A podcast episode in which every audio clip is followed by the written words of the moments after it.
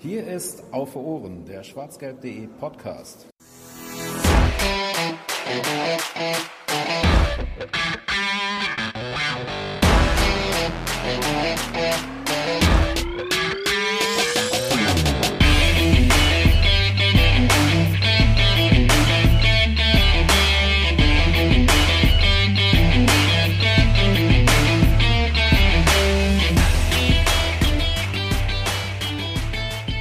Endlich geht es wieder um Siege, endlich geht es wieder um Punkte, endlich geht es leider auch wieder um Niederlagen bei Borussia Dortmund und in der 84. Ausgabe von Auf Ohren, dem schwarzgelb.de Podcast. Schön, dass wir es wieder in eure Gehörgänge geschafft haben, dass ihr also wieder eingeschaltet habt. Schön auch, dass der Bundesliga-Fußball wieder zurück ist, auch wenn er jetzt gerade wieder Pause macht und ähm, ja, schön auch, dass wir wieder drüber reden können, denn dafür sind wir hier. Wir wollen wieder zurück in unseren Rhythmus finden und wollen wieder über den BVB und die Bundesliga und den Fußball an sich reden. Dazu bin ich aber wie immer nicht alleine, sondern seit längerer Zeit mal wieder zu hören ist Volker. Schönen guten Abend an dieser Stelle. Schönen guten Abend. Und äh, einen Gruß dann auch an Georg, den ihr schon gehört habt, wenn ihr am Wochenende in die Kult-Team Draft-Ausgabe reingehört habt. Hallo Georg. Ja, hallo zusammen. Falls nicht, solltet ihr da vielleicht nochmal reinhören. Das findet ihr dann auf schwarzgelb.de oder im Podcatcher eures Vertrauens. Da ging es dann darum, nachdem es ja schon mal eine Folge der Top 11 des BVB gab, es jetzt mal, naja, eine bisschen andere Auswahl zu treffen. Das haben dann äh, Georg und die anderen Jungs, die noch dabei waren, Boris und Lino ähm, haben das sicherlich, ich habe noch nicht reingehört, bin aber kurz davor, haben das sicherlich sehr unterhaltsam gemacht. Ja, und bevor wir jetzt ins Sportliche übergehen oder Sportliche kommentieren wollen, äh, gibt es ein paar News, auf die wir blicken können.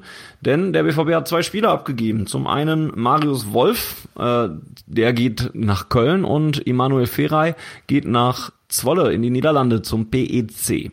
Ähm, dabei muss man allerdings sagen, dass das beides Leihgeschäfte sind, ähm, was ja äh, beim einen vielleicht zeigt, dass man ihn nicht richtig loswerden konnte und beim anderen vielleicht zeigt, dass man mit ihm noch was vorhat. Ähm, Marius Wolf wäre jetzt der, wo ich gedacht hätte, den hätte man noch gerne verkauft und ähm, Emanuel Ferrei wäre der, wo man vielleicht sogar noch ein bisschen Hoffnung für hat dass äh, sich da noch was entwickelt. Habe ich das so ähm, richtig wiedergegeben, Volker, oder siehst du das anders?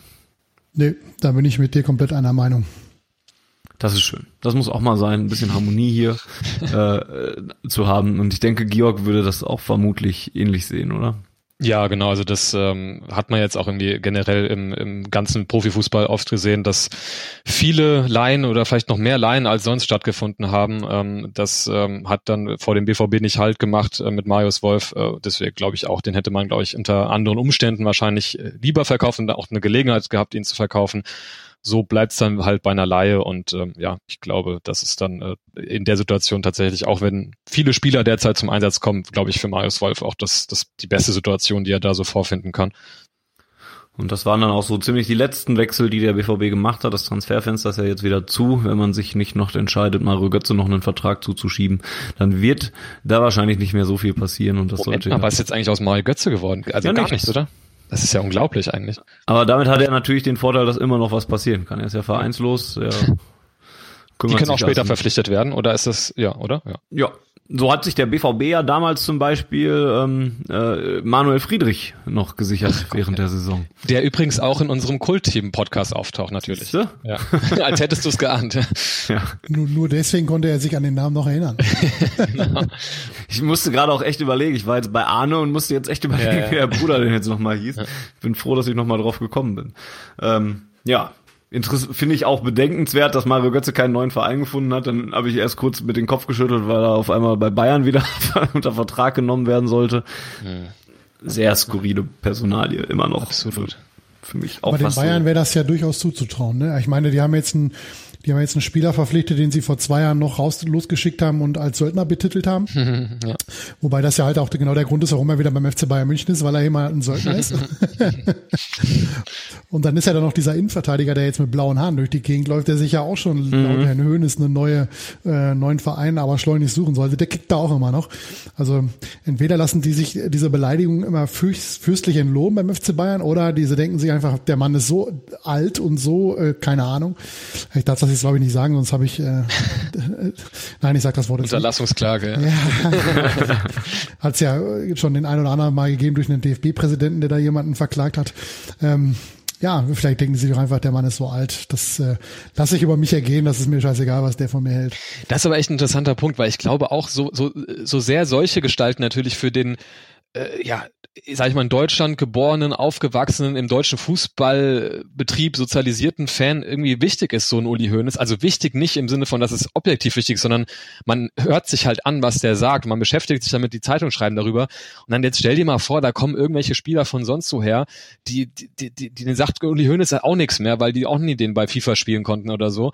Und äh, dann gibt er halt so ein Zeug von sich und der hat auch keine Funktion, die mit deren Alltag irgendwie kollidiert, dass das irgendwie der Sportdirektor oder der Geschäftsführer oder sonst wer ist, da denken die sich wahrscheinlich auch, ja, da ist da irgendwie so ein Maskottchen, so ein alter Mann und der erzählt da irgendwas und das ist halt auch einfach scheißegal, was der irgendwie sagt. Also ich kann mir auch echt vorstellen, dass es halt wirklich an der Realität von dem einen oder anderen Fußballer völlig vorbeigeht, was da so Funktionäre äh, von sich geben, die irgendwie bei uns medial total ausgeschlachtet werden, weil das halt Uli Hoeneß ist, so, ne? Also aber wobei ich glaube, dass also gerade die Spieler, die bei Bayern dann unter Vertrag stehen, glaube ich schon sehr genau wissen, wer Uli Hoeneß ist. Und Klar, also das hat er, der ist ja auch präsenter im Verein irgendwie, aber ich kann mir schon vorstellen, dass sie sich schon so ähnliche Gedankengänge da machen, wie, wie Volker es gerade sehr vorsichtig versucht hat zu beschreiben. Sicherlich, ja. Ähm, was mir bei bei dem äh, bei bei diesen ähm, Gedanken bei einem Wechsel zum Beispiel eben noch durch den Kopf gegangen ist, aber auch recht spontan ist ähm, die Tatsache, dass Fera ja jetzt zum Beispiel nach in die Niederlande gewechselt ist in ein eines der vielen Corona-Risikogebiete laut RKI, die es so rund um Deutschland so gerade gibt. Glaubt ihr, das spielt eine Rolle für so einen Spieler, der sich jetzt gerade einen neuen Verein sucht, dass der auch sogar ein bisschen darauf achtet, oder ist denn das egal, weil die eh regelmäßig genug getestet werden? Ich glaube, das ist denen egal. Zumal er ja auch, wenn er in Deutschland ist, nicht ausschließen kann, dass er in irgendeiner Stadt oder einem Stadtteil wohnt, die ähnlich hohe Zahlen haben, wie, wie äh, das in Holland jetzt der Fall ist oder in Belgien. Ich glaube, das spielt da eine, eine ganz geringe Rolle bei solchen Entscheidungen. Außer du bist jetzt vielleicht irgendwie familiär, sagen wir mal, deine Frau hat da, hat da große, ist, ist Risikogruppe oder, oder deine Kinder oder so, weil irgendwelche Lungenerkrankungen oder so, dann, dann mag das eine Rolle spielen. Aber bei so einem 19-jährigen Fehrer glaube ich, dass das keine Rolle spielt. Ja, wahrscheinlich ist das durchaus so, ja. Ähm, ja, also das passiert. Transferfenster zu, Mario Götze keinen neuen Verein und der BVB hat zwei Spieler neu abgegeben und sich keinen Stürmer neu geholt. Da bin ich ja ein bisschen neidisch auf die Bayern, ne? Also Schupomoteng, da kannst du dich ja drüber lustig machen, wie du willst, aber das ist genau so ein Typ. Also vielleicht nicht Schupomoteng, aber so diese Kategorie. Den hätte ich noch gerne bei uns gehabt. Der setzt sich ohne zu meckern auf die Bank, den kannst du einwechseln in den letzten 20 Minuten, dann macht er vielleicht noch mal ein Türchen oder den kannst du mal in irgendeinem äh, Pokalspiel von Anfang an bringen oder sowas. Das ist, also ich, darum beneide ich die Bayern gerade. Das, das ist genau die Transferkategorie, die ich gerne gehabt hätte noch. Zumal ohne den letztes Jahr Paris nicht äh, in, ins äh, Finale da kommt. Ne? Auch das, das ja, ja. ja, ich, ich habe mir das tatsächlich am letzten Wochenende auch gedacht, als ich, äh, ich glaube, Frankfurt hat gegen Hoffenheim, glaube ich, gespielt und relativ spät gewonnen durch ein Tor von Bas Dost. Ich glaube, er hat in dem Spiel auch von Beginn an gespielt, aber war ja, glaube ich, letzte Saison eher so ein Einwechselspieler. Das hatten wir ja schon mal und da, da hast du ja, ich meine, wem, wem soll ich das erzählen, wenn nicht dir, aber da hast du ja völlig recht, dass man schon, sich schon fragt, warum das nicht eine Kategorie ist, wo sich der BVB mal so einen äh, gestandenen, aber gleichzeitig ist es halt auch so null unsere Philosophie in den letzten Jahren. Ich meine, wo wir jetzt eben gerade über irgendwelche Manuel Friedrichs gesprochen haben, die wir uns dann so in der Not äh, da hinstellen. Ähm, ich könnte mir nicht erinnern, was war denn der letzte Spieler, der wirklich ähm, sag ich mal, ein gestandener Spieler, den man sich wirklich nur holt als Backup und äh, ne, der, der halt wirklich nur so eine Ersatzfunktion wahrnimmt. Das Mario Götze. ja, genau. Hat man sich, war dann letztlich so, aber hat man sich ja anfangs auch anders, anderes erhofft. Aber es ist halt irgendwie nicht so dieser Jugendkurs, ne, den man hat. Also da, da wirft man dann halt eher mal, ja, dann halt so ein, so ein Rainier rein, der dann äh, nicht wirklich ein Stürmer ist, aber der dann äh, ja auch im letzten Spiel irgendwie mal, äh, ja, so, sowas ähnliches wie ein Stürmer gegeben hat, ohne dass jetzt da sonderlich positiv aufgefallen ist. Aber ähm, das ist scheinbar einfach der Kurs, dass man sagt, nee, dann ähm, werfen wir da lieber junge Spieler rein, als uns halt jemanden da auf die Bank zu setzen und den irgendwie durchzubezahlen, äh, dafür, dass er halt paar Mal die Saison irgendwie kommt und abliefert. So, ja. Also, ja, das ist, glaube ich, ein Philosophie-Ding irgendwie. Ja, bestimmt. Ich habe da auch irgendwo mein, also nee, mein Frieden kann ich jetzt nicht behaupten, dass ich den damit gemacht habe oder sowas oder, aber ja, ich habe es akzeptiert halt einfach, dass ich weiß, dass da jetzt nichts mehr passieren will, wird. Ich warte, also jetzt ja sowieso nicht mehr. Ich warte jetzt einfach auf Mukoko ja. und äh, dann habe ich ja nur mal einen zweiten Stürmer. Genau. wenn, wenn der dann auch noch funktioniert, dann bin ich ja glücklich. Und für Choupo-Moting haben die Bayern ja auch, was haben sie noch hinge... Ja, der ist ja sogar ablösefrei. Ah, das stimmt, da darf ich ja gar nicht drüber nachdenken. Naja. Doch kein okay. Frieden, ne? Nee, Frieden doch nicht. Lassen wir das. Ähm, Volker, also, hast du noch was beizutragen? Ich glaube, der letzte äh, Stürmer, der Georgs Kategorie entspricht, war Adrian Ramos. Ja, den hatte ich auch eben noch im Kopf. Ähm, ja, der Julian Schieber habe ich auch gerade überlegt. Oh ja. ja der ist übrigens in meiner Aufstellung von der Kultdraft, aber ja. Das Problem bei Schieber ist ja einfach, dass der äh, nicht die Qualität hatte, fand ich. Wie viel Tore ja. hat der denn beim BVB gemacht? Ne? Also ja, ich, da war nicht, da war nicht mehr so viel. Ja, aber das eine Spiel im Westfalenstadion. Ja, das ist, das ist richtig. Das, da hat er alles, äh, hat er sämtliche Ausgaben, die wir für ihn hatten, angehalten, wieder reingeholt. Ich wollte aber mal eben gucken, ob Drei Tore hat er gemacht in 35 Spielen äh, über zwei Jahre hinweg. Das ist halt schon, ja. Ja, und das ist dann aber auch nicht die Qualität an Stürmern, die, die der BVB haben will. Ne? Also das bringt dann nicht viel. Ah, der Choupo-Moting ist tatsächlich gewechselt. Ich hatte gedacht, der wäre nur ausgeliehen vom PSG, aber der ist tatsächlich äh, ablösefrei hm, gegangen. Hat wahrscheinlich keinen langen Restvertrag mehr gehabt, oder? Oder steht da irgendwas? Ja, das kann durchaus sein. Ja, ja, ja irgendwie so wahrscheinlich. Fand ich übrigens witzig. Äh, Choupo-Moting ist sein Leben lang immer ablösefrei gewechselt. Ja?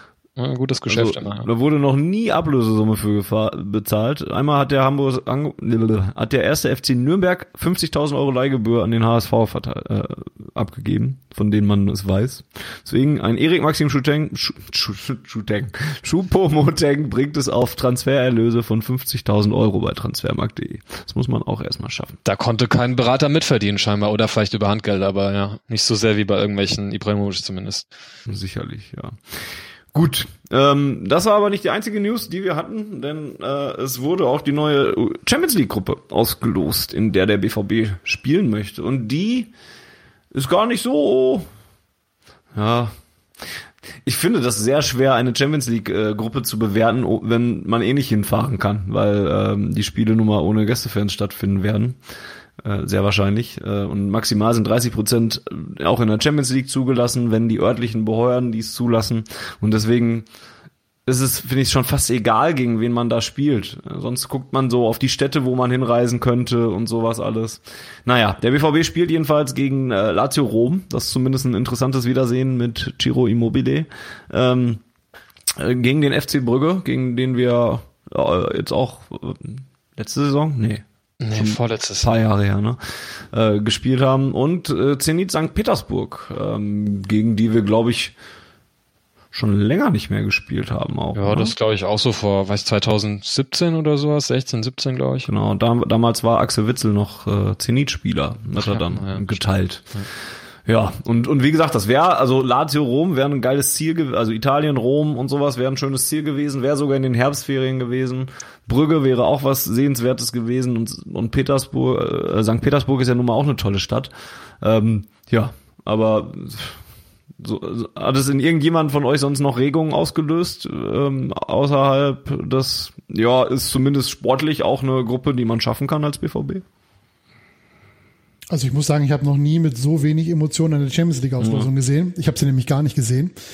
Ähm, ich habe einfach nur äh, das bei Twitter verfolgt, wer dann entsprechend ausgelost ist. Sonst sitzt man davor und hat, wie, wie äh, Janni so gut schrieb, äh, 3458 äh, äh, Fenster auf mit irgendwelchen Flügen von mhm. EasyJet bis Ryanair, was weiß ich nicht, irgendwelche Billigflieger ähm, um dann zu gucken, wie man am günstigsten mit zwölf Zwischenstopps in Südeuropa nach St. Petersburg kommt, ja. damit der ganze Spaß dann halt nur unter 100 Euro kostet. Ähm, das hat man natürlich alles nicht gemacht, weil man, obwohl es damals ja, oder was da schon offiziell, weiß ich gar nicht, wann die UEFA das vermeldet hat, ähm, wer hin darf und wer nicht. Aber jeder, der, der einen Meter gerade ausdenken kann, der wusste, dass man in der Gruppenphase in Europa nicht rumreisen wird. Zumal die Gruppenphase innerhalb der nächsten zehn Wochen ja auch schon erledigt ist, glaube ich. Wenn er jetzt drei Wochen am Stück gespielt, dann ist zwei Wochen Pause und dann werden wieder drei Wochen am Stück gespielt. Und äh, das führt dann natürlich dazu, dass äh, ja, man das Ganze mit etwas äh, weniger Enthusiasmus geschaut hat, äh, als man das sonst so macht. Ja, sehr schade. Ähm, ich muss dazu sagen, ich habe da, ähm, ich habe das irgendwie bei Twitter gepostet. Also da, für mich ist halt Champions League Auslosung immer so nebendran sitzen, dann ein ähm, Fenster auf äh, mit äh, Ryanair, das andere mit WhatsApp und dann äh, und Booking halt und und dann wird halt wild äh, irgendwelche Routen ausgefuchst und äh, Hotels gebucht und was man halt alles so macht. Ähm, ja, von daher, ich habe äh, auch wirklich nur am Anfang der, der, der Auslosung mal eingeschaltet und gesehen, dass das ja immer, das dauert ja 100 Jahre mit diesen ganzen Sachen, die sie noch zwischendurch verleihen. Oh ja. Und äh, dann habe ich irgendwann gewartet, bis alles fertig ausgelost ist und mir die letzte Gruppe angeguckt und dann war es das auch irgendwie. Ja. ja. Und dieses Jahr haben sie auch erstaunlich lange gebraucht, um die, äh, um die Spieltermine rauszugeben. Mhm. Ähm, was man so gehört hat, liegt das unter anderem wohl auch daran, dass natürlich es große Probleme gibt äh, für die Vereine, BVB zum Beispiel, wenn die nach Brügge müssen, in, den, in ein Risikogebiet, wo sie danach eigentlich in Quarantäne müssten, wenn sie da waren, aber oh. drei Tage später in der Bundesliga schon wieder vor die Murmel treten sollen. Das wird natürlich schwierig. Und äh, wenn du dann siehst, so in Madrid zum Beispiel, wo die Bewohner von Madrid die Stadt nicht mehr verlassen sollen oder nicht mehr dürfen, ich ja. weiß nicht, ob das immer noch aktuell ist, habe aber nichts anderweitiges gehört, dann ist das natürlich eine große logistische Herausforderung für die Fußballteams, die da hin müssen. Ähm, und das alles irgendwie mit, mit Corona und in, in Einklang zu bringen. Also man hat es ja in Italien jetzt gesehen mit, mit, ja. mit Juve gegen Napoli. Also kurz zum Hintergrund, dass ähm, dass die Gesundheitsbehörde von Napoli ähm, aufgrund von zwei Corona-Erkrankungen oder drei Corona-Erkrankungen in der äh, Mannschaft des SSC Neapel gesagt hat, die dürfen nicht ausreisen aus, äh, aus Neapel. Daraufhin ist die Mannschaft dann halt auch nicht ausgereist, aber die Serie A hat gesagt, wir spielen trotzdem und dann ist Juve demonstrativ ins Stadion gefahren und so getan, als würden die gleich kicken. Ja, und hat dann halt zwei Stunden lang auf der Wiese rumgesessen und hat gewartet und das traue ich der UEFA auch äh, einfach zu wenn das die ein Champions League Spiel ansetzen und sagen, wenn ihr nicht kommt, weil ihr nicht dürft, dann habt ihr Pech. Oder wenn ihr so wie, wie im März, wo dann, wo dann Rom in Barcelona am Flughafen sitzt und nicht mehr, nicht mehr weiterkommt, sondern direkt den Flieger wieder zurücknehmen dürfen. Also das traue ich der UEFA auch zu. Und das bin ich schwer gespannt, äh, ob sie die Gruppenphase einigermaßen, äh, oder überhaupt die Gruppenphase, äh, nach, nach sportlichen Kriterien über, über äh, die Zeit bringen. Hm. Das kannst du ja auch logistisch gar nicht verlässlich planen, weil selbst wenn du jetzt irgendwie, weil du sagtest, das hat ein bisschen länger gedauert, man, nach welchen Kriterien willst du das denn jetzt gerade planen? Du kannst immer nur den Status quo nehmen und der kann halt in drei Stunden wieder komplett anders sein, wenn irgendwo dann massiver Ausbruch ist. Also das ist auch für mich ein, ein Vorhaben mit dieser Champions League Saison. Ich weiß auch nicht, wie, wie das funktioniert. Also ganz im Ernst, dann hätten sie vielleicht da irgendwie so, so ein äh, weiß nicht, US-Sportmodell nehmen sollen, dass halt am Ende der Saison irgendwie alle äh, quarantänemäßig in irgendeine so Bubble äh, irgendwie einsperren und dann irgendwie einen Monat lang die Champions League ausspielen oder sowas. Aber dieses Rumreisen alle paar Wochen mit äh, einem Riesenstab irgendwie, das ist halt echt auch Wahnsinn irgendwie. Ja, in der Tat. Das ist schwierig. Also, also kurze Zeit hatte ich gerade kurz im Kopf, ähm, sie sollen noch froh sein, dass man jetzt in den Ländern einzeln wieder Fußball spielen kann und da sogar teilweise Fans rein dürfen und sowas alles. Dann sollen sie die Champions League doch einfach Champions League sein lassen. Dann ist mir aber auch eingefallen, ja, Sponsoren und wie viel Geld da dran hängt. Dann war mir auch wieder klar, dass das wieder nur so ein kleiner naiver Gedanke von mir war und, und dass es ja auch ja nun mal nicht passieren wird. Ja, ich bin, bin sehr gespannt, wie sich das so noch entwickelt. Ähm, wie, wie sieht denn euer Bock auf Fußball aus? Ähm, auch vor dem Hintergrund, dass ja jetzt nun mal wirklich mehr Fans wieder in die Stadien kommen. Ich zum Beispiel habe nämlich ähm, gemerkt, dass mir das eine Menge gibt. Das äh, hätte ich vorher nicht gedacht, aber ein paar Zuschauer in den Stadien zu haben, ähm, macht für mich ein ganz anderes Fußballerlebnis aus. Und wenn es nur, also müssen noch nicht mal die 10.000 sein oder 11.500, die es jetzt zuletzt dann beim BVB im Westfalenstadion waren, sondern nur so ein paar, so ein bisschen Stimmung und ein bisschen Emotionen, die damit dann auch reinkommen, wenn da 5000 Fans irgendwo im Stadion sind und sich da so ein paar Spieler, Spielgesänge mit reinmischen und so weiter. Ich habe zum Beispiel festgestellt, während dieser ganzen Geisterspiele habe ich den BVB geguckt und sonst rein gar nichts. In dieser Saison habe ich zumindest schon mal in andere Spiele reingeguckt und äh, oder mir die Konferenz angeschaut oder sowas. Und ich habe auch insgesamt, glaube ich, mittlerweile wieder ein größeres Interesse daran. Und ich würde das teilweise tatsächlich darauf schieben, dass es jetzt wieder Fans gibt, die im Stadion sind. Oder weil ich es jetzt zu lange schon wieder vermisst habe. Aber das Glaube ich eigentlich nicht. Also das wäre dann ein unterbewusster Punkt, den ich selber nicht so wahrnehme. Ähm, hat das einer von euch ähnlich erlebt? Georg vielleicht sogar, weil der ja auch gar keinen Bock auf Fußball hatte zwischendurch? Ähm, tatsächlich hat sich für mich nicht wirklich viel geändert. Ähm, äh, also zumindest nicht durch diese ähm, Sache mit den Zuschauern. Mhm. Ähm, hat jetzt mein, mein, mein, ja, mein Fußballerlebnis, wenn ich mir das am Fernsehen angucke, nicht, nicht irgendwie großartig beeinflusst. Wenngleich ich ähm, wahrscheinlich mir das äh, mal äh, zumindest einmal vor Ort irgendwie angucken möchte, aber auch vielleicht eher, ja, um bei der Gelegenheit mal irgendwie doch wieder mal mit irgendwie mal mit einem Freund irgendwie vom Fußball ähm, mal im Stadion zu sitzen, ähm, die man ja dann doch irgendwie, weil ich ja ein bisschen weiter weg wohne, dann nicht wirklich oft zu Gesicht bekommt. Ähm, also eher so ein nettes Treffen als jetzt äh, das Stadionerlebnis als solches.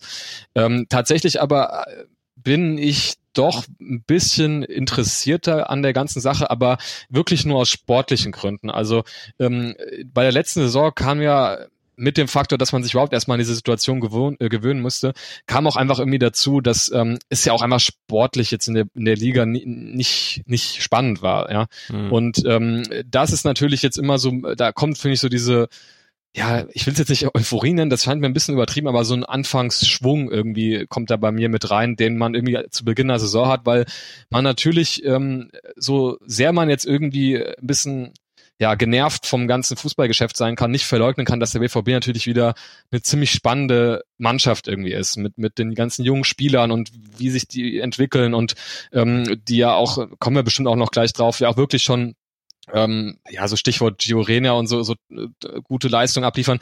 Und deswegen ist halt gerade irgendwie so dieses, ja, neue Saison, Karten sind neu gemischt, ist ein bisschen was drin vielleicht. Ähm, und ähm, ist irgendwie spannendes, äh, spannende Kader, spannende Mannschaft und also wirklich nur so ein fußballerisches Interesse, was irgendwie mehr da ist als so im Ende oder in dieser zweiten Hälfte der letzten Saison. Ähm, aber wie gesagt, das hat jetzt irgendwie nicht wirklich was mit dem, mit den Zuschauern zu tun. Okay, dann müssen wir, brauchen wir einen Tiebreaker. Volker, wie ist das bei dir? Also ich habe es ja vorher auch schon geguckt, aber es, wie du schon sagst, es macht schon einen Unterschied, ob da Publikum im Stadion ist. Allein schon, ähm, weil du dann auch spielbezogenen äh, ja, Hintergrundgeräusche hast, ja, wenn mal, wenn mal irgendwie ein Foul gespielt wird oder so, dann, dann hörst du das oder wenn, wenn irgendwie äh, Fehlpass gespielt wird, dann hast du dieses klassische Rauen, was wir eigentlich immer nie wollen, aber irgendwie haben wir es ja doch vermisst, wenn mal so ein katastrophaler Fehlpass von XY gespielt wird, dass dann so ein Rauen durchs Stadion geht. Mhm. Ähm, das, das ist schon wichtig, finde ich. Und ähm, da hilft auch nicht, wenn, wenn, wenn Sky oder The Zone äh, da irgendwelche hm. gefakten Fangesänge aufnehmen, weil, weil die ja das Spiel überhaupt nicht wiedergeben. Das, wie soll das auch funktionieren? Ne? Also der Torjubel kommt mit einer halben Stunde Verzögerung gefühlt und, und ähm, ich habe das dann nach fünf Minuten beim bei ihnen zum Spiel in der, in der letzten Rückrunde dann ausgemacht, diesen Ton. Ich wollte das nur mal testen. Mhm. Das, das kann man komplett vergessen. Also was die sich dabei gedacht haben, ähm, warum sich auch Fußballfans das Ganze angucken mit diesem mit dieser Option. Ich habe keine Ahnung. Das erschließt sich mir nicht. Ähm, ja, Ansonsten, äh, was natürlich zu dem Interesse an sich jetzt in der Bundesliga aktuell noch dazu beiführt, ist zum einen das, was in Gelsenkirchen abläuft. Das guckt man sich ja mit einem gewissen Hochgenuss an und da muss ich ehrlich sagen, bin ich tief enttäuscht, wirklich tief enttäuscht, dass dieses ganze Spektakel, was die jetzt in Gelsenkirchen haben, leider vor leeren Rängen stattfinden muss. Ich will mir ganz ehrlich ein volles, äh, volle Felddienstarena, also voll sind die ja immer da, aber eine ausverkaufte Felddienstarena, das wäre ein, ein Leckerbissen, sich das anzugucken, wie die alle ausrasten, nach 20 Minuten nach Hause gehen, weil sie gegen Werder Bremen zu Hause nach, drei, nach einer halben Stunde 0 zu 3 zurückliegen. Ein Traum. Schade, dass uns das entgeht. Ja, und dann ja, führt natürlich auch dazu, dass die, dass die Bayern aktuell, man hat das auch im Supercup gesehen, ja, die sind müde. Äh, man, man, ich finde, man merkt das ganz doll, dass die, dass sie müde sind. Und sie haben auch in Hoffenheim äh, bereits verloren nach, nach zwei Spieltagen. Normalerweise passiert ihnen das ja immer erst, wenn sie schon deutscher Meister sind, dass sie dann mal ein Spiel verlieren. Und wenn sie nicht gerade gegen Nico Kovac äh, als Trainer spielen und den unbedingt loswerden wollen. Ähm, vielleicht ist es dieses Jahr aufgrund der Belastung für den FC Bayern ähm, mal länger spannend als bis ähm, März, April. Und das äh, führt natürlich dazu, dass man, dass man das ein bisschen mit mehr Interesse aktuell sich anschaut. Ja, da muss ich auch sagen, das habe ich tatsächlich unterschätzt, die Müdigkeit oder die Belastung äh, der Bayern. Das hätte ich vor der Saison gar nicht so kommen sehen. Ähm, auch wenn es ja eigentlich auf der Hand lag, aber weiß nicht, ich habe schon oft genug gedacht, jetzt kommen, jetzt, jetzt stolpern die Bayern und dann sind sie doch nicht ins äh, Stolpern gekommen.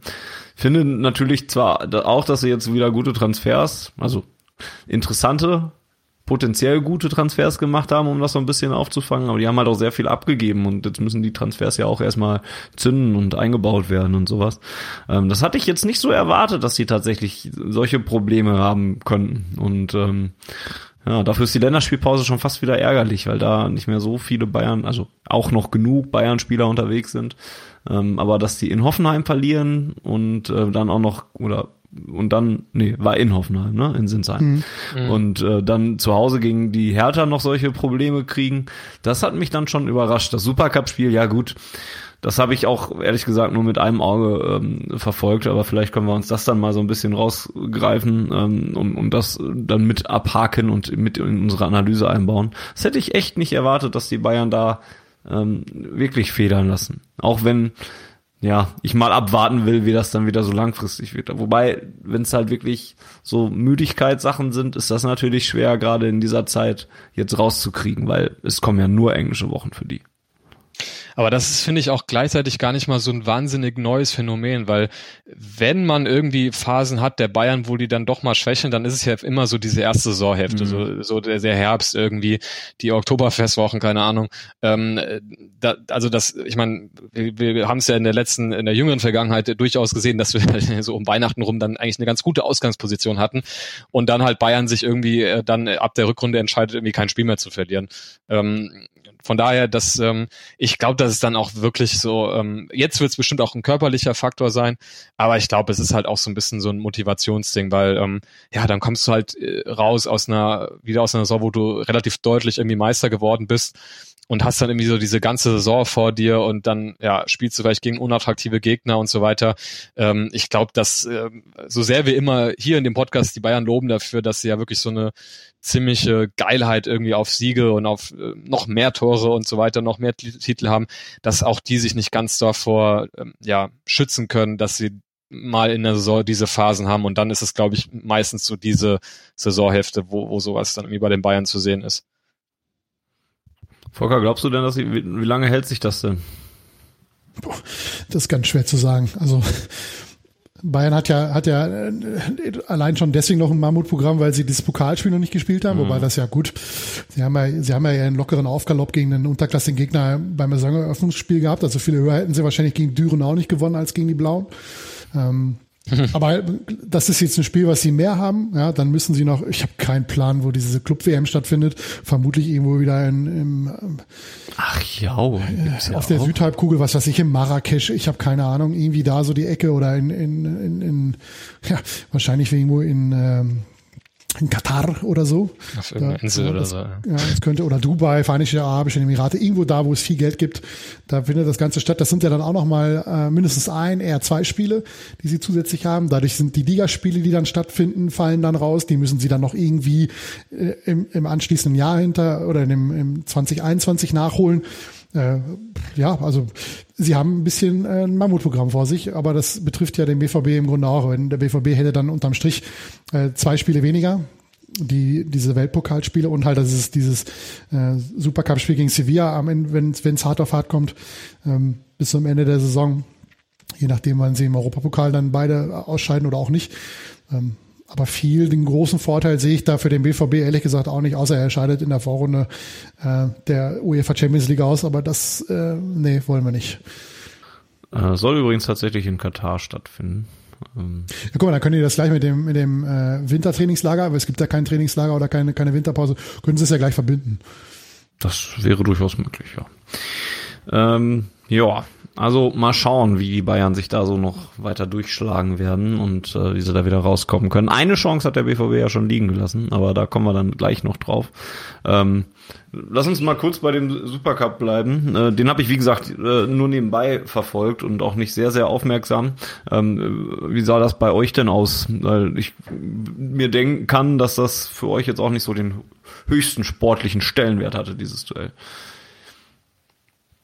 Ja, also ich habe mir das Spiel schon angeschaut, ähm, aber wie du sagst, ähm, gehört halt irgendwie mittlerweile auch, finde ich, zu dem äh, zu einem Saisonprogramm dazu, dass man dann irgendwie regelmäßig vor der Saison gegen Bayern trifft. Und ich muss sagen, ich finde es dann auch wieder so ein bisschen äh, aus dieser beobachtenden Sicht ganz interessant, einfach dieses Spiel mir anzugucken, weil ähm, man dann doch irgendwie merkt, ähm, ich hatte das auch mal an einer anderen Stelle geschrieben, ähm, wenn du dir so, so Torjubel Kimmich anguckst oder auch Haaland irgendwie äh, zwischendurch, da merkst du, da, für die ist es dann irgendwie, spätestens wenn die auf dem Platz stehen, doch gar nicht mal so unwichtig, dieses Spiel, weil natürlich ist es dann auch so ein bisschen erstes Abschnuppern gegenseitig und ähm, ja, gerade dann auch für Neuzugänge vielleicht gar nicht so schlecht, dass man mal ähm, unter nicht ganz Wettkampfbedingungen, aber irgendwie doch ähm, schon mal gegen den großen Konkurrenten mal äh, auf dem Platz steht.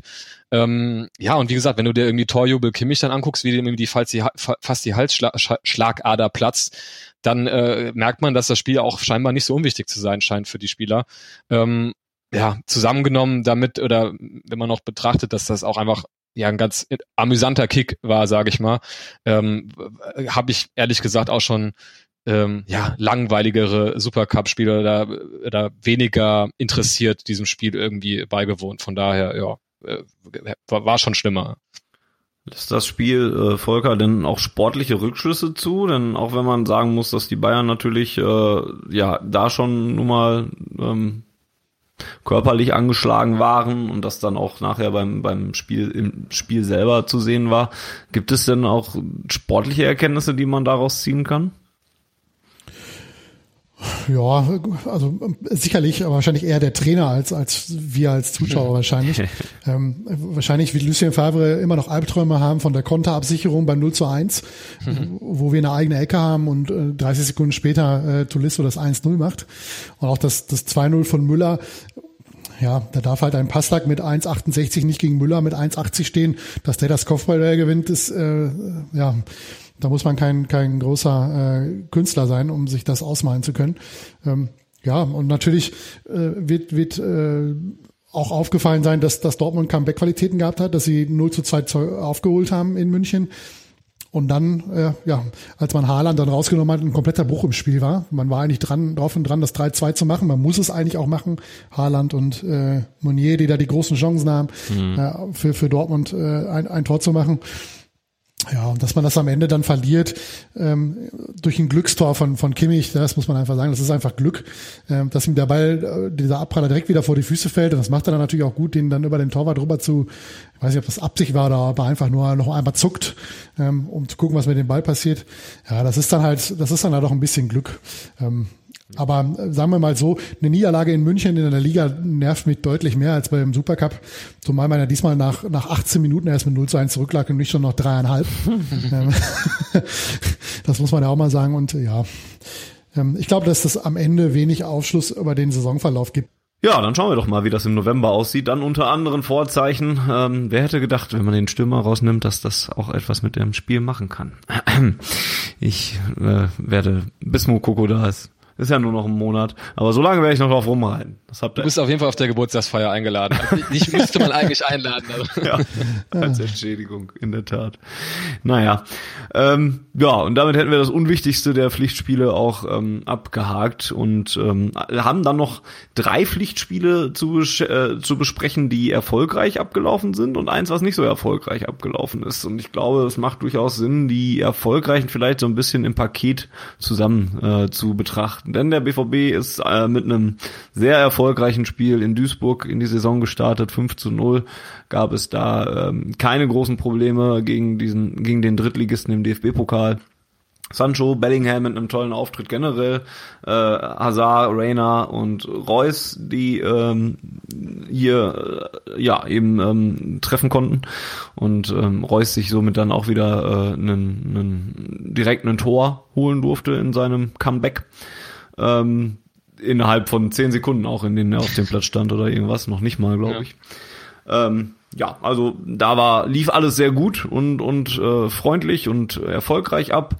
Dann gab es ein 3 zu 0, standesgemäß ja mittlerweile gegen Borussia Mönchengladbach, ähm, was gut gelaufen ist, wo sich leider dann Hazard verletzt hat, was uns noch so ein bisschen mit hinterherhängt. Ähm, äh, Passlack, äh, Felix Passlack, über den wir noch reden müssen, denke ich, an der an dieser Stelle eingewechselt wurde und der BVB dann wieder mit einem guten Spiel ähm, gegen einen nicht ganz so schlechten Gegner ja dann eben auch überzeugen konnte. Äh, Rainer und zweimal Haaland machen da die Tore und dann gab es eben äh, in der letzten Woche ein 4 zu 0 gegen den SC Freiburg ähm, was auch ein sehr souveränes Spiel war gegen einen sehr schwachen Gegner zwar auch, aber eben auch ähm, ein effektives Borussia Dortmund. Da macht Haaland zwei Tore, Emre Can eins und Paswak äh, dann eben auch noch eins.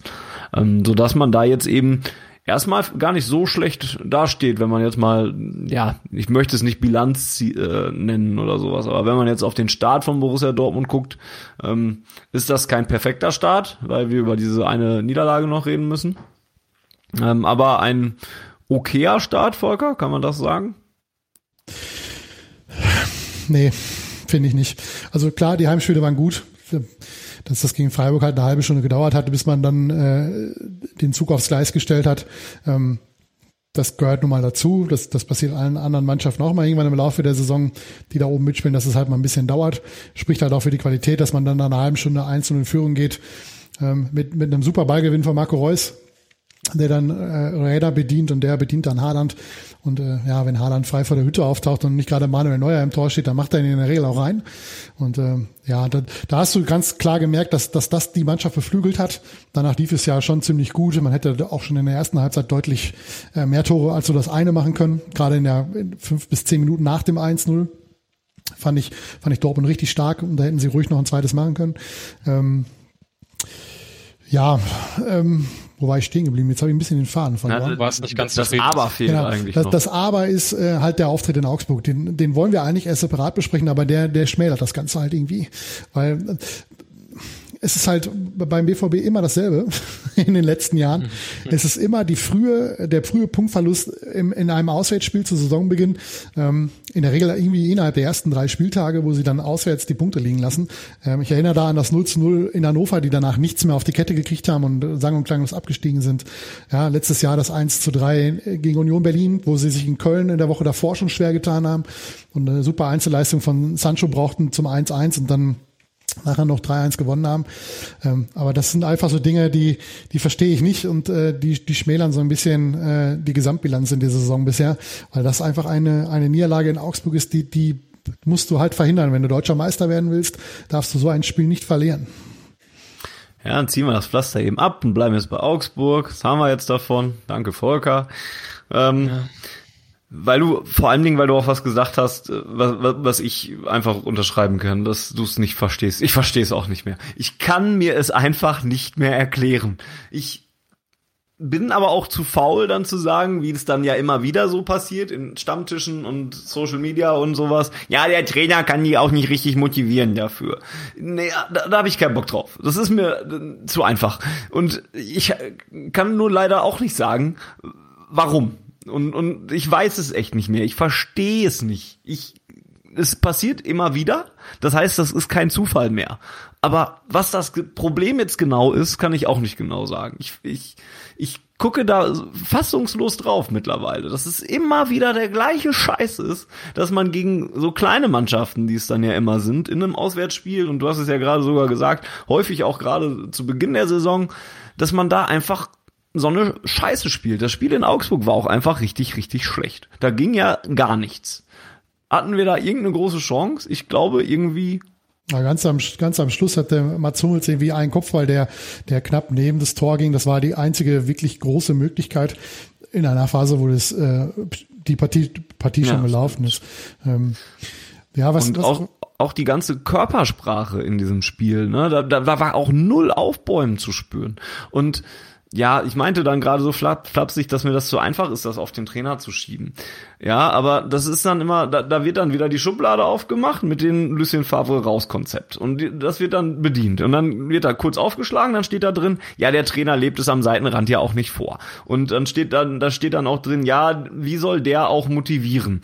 Und da steht dann drin, ähm, ähm, weiß ich nicht, er wechselt auch schlecht aus oder so, halt den ganzen Krams, der dann jedes Mal rausgeholt wird aus dieser Akte, wenn es mal wieder nicht läuft und es ist mir echt zu einfach zu sagen, der kriegt die Leute nicht motiviert. Wenn da ein Mats Hummels, ein Emre Can, ein was weiß ich für Spieler da rumrennen, dann muss da draußen doch keiner mehr stehen, der den sehr, ach übrigens, das ist übrigens Augsburg, nehmt die ernst. Und das glaube ich sogar noch Lucien Favre, dass der das auch durchaus sagt, weil der ja nun mal jeden Gegner manchmal sogar stärker als nötig redet.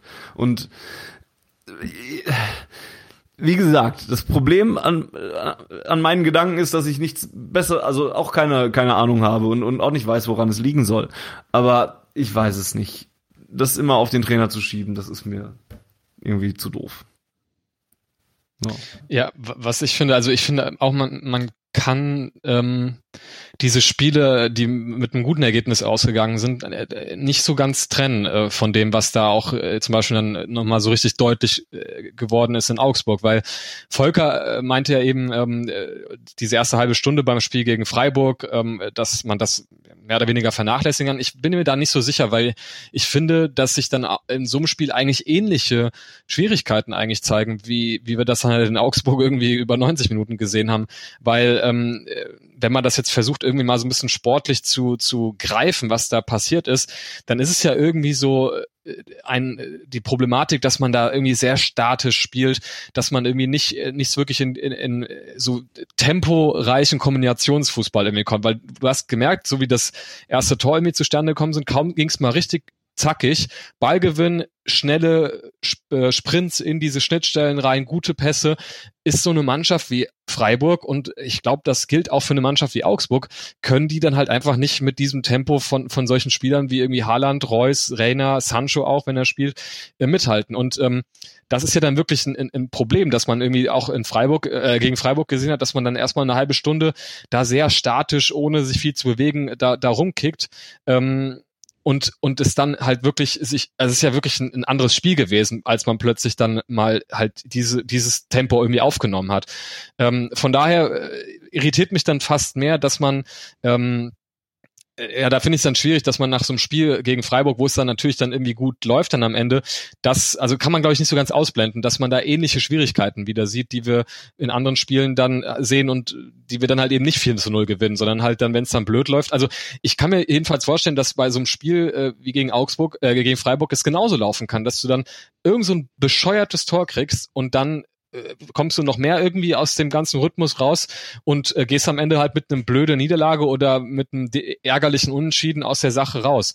Ähm, und da, das kann man ja auch teilweise an einzelnen Spielern festmachen, ohne jetzt da irgendwie jetzt, äh, jetzt auf Einzelne einschlagen zu wollen. Aber ähm, ja, zum Beispiel ähm, wenn ich jetzt so mir angucke, wie Witzel und Bellingham so ihre, ihre Rolle im Zentrum interpretieren, dann kann man bei Bellingham vielleicht sagen, naja gut, das ist mitunter vielleicht auch ein bisschen risikoreich und äh, produziert den einen oder anderen unnötigen Ballverlust. Ähm, gleichzeitig finde ich gerade Witzel irgendwie empfinde ich als ein Spieler, der das Spiel halt so ein bisschen verschleppt teilweise und und ähm, Tempo rausnimmt ähm, und halt dem wo mir so ein bisschen dieser offensive Zug fehlt oder diese ja die, diesen Drang irgendwie äh, auch ein bisschen nach vorne das Ganze äh, zu verlagern.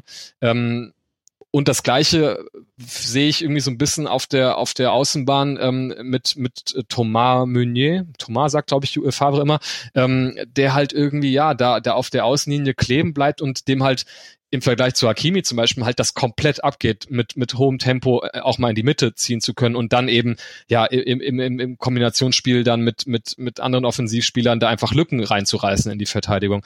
Ähm, und das sind so Sachen, glaube ich, die, die werden wir jetzt häufiger sehen. Und das sind ja dann Sachen, wo man wirklich auch dran arbeiten kann und wo man dann genau, und da bin ich total bei Fanny, das halt nicht irgendwie auf so ja, irgendwelche flapsigen äh, Trainer ist schuld, zumindest nicht was die Motivation angeht, äh, weil für das Sportliche ist er doch verantwortlich, ähm, irgendwie reduzieren muss. Ja, ähm, ich man kann natürlich auch noch immer das, aber es ist auch wieder so, so, ein leichtes Argument, aber ich glaube, das spielt beim BVB die Saison vielleicht auch tatsächlich ein bisschen größere Rolle, dass man das gewissen jugendlichen Spielern auch mal zugestehen muss, dass das nicht bei jedem Spiel funktionieren kann. Ne? Also Völlig, ja. so wie man Bellingham da am Anfang zum Beispiel in den Spielen gegen Gladbach und in Duisburg ähm, richtig stark gesehen hat und ein Rainer jetzt zum Beispiel gegen Freiburg äh, ein Riesenspiel gemacht hat mit seinen drei Torvorlagen.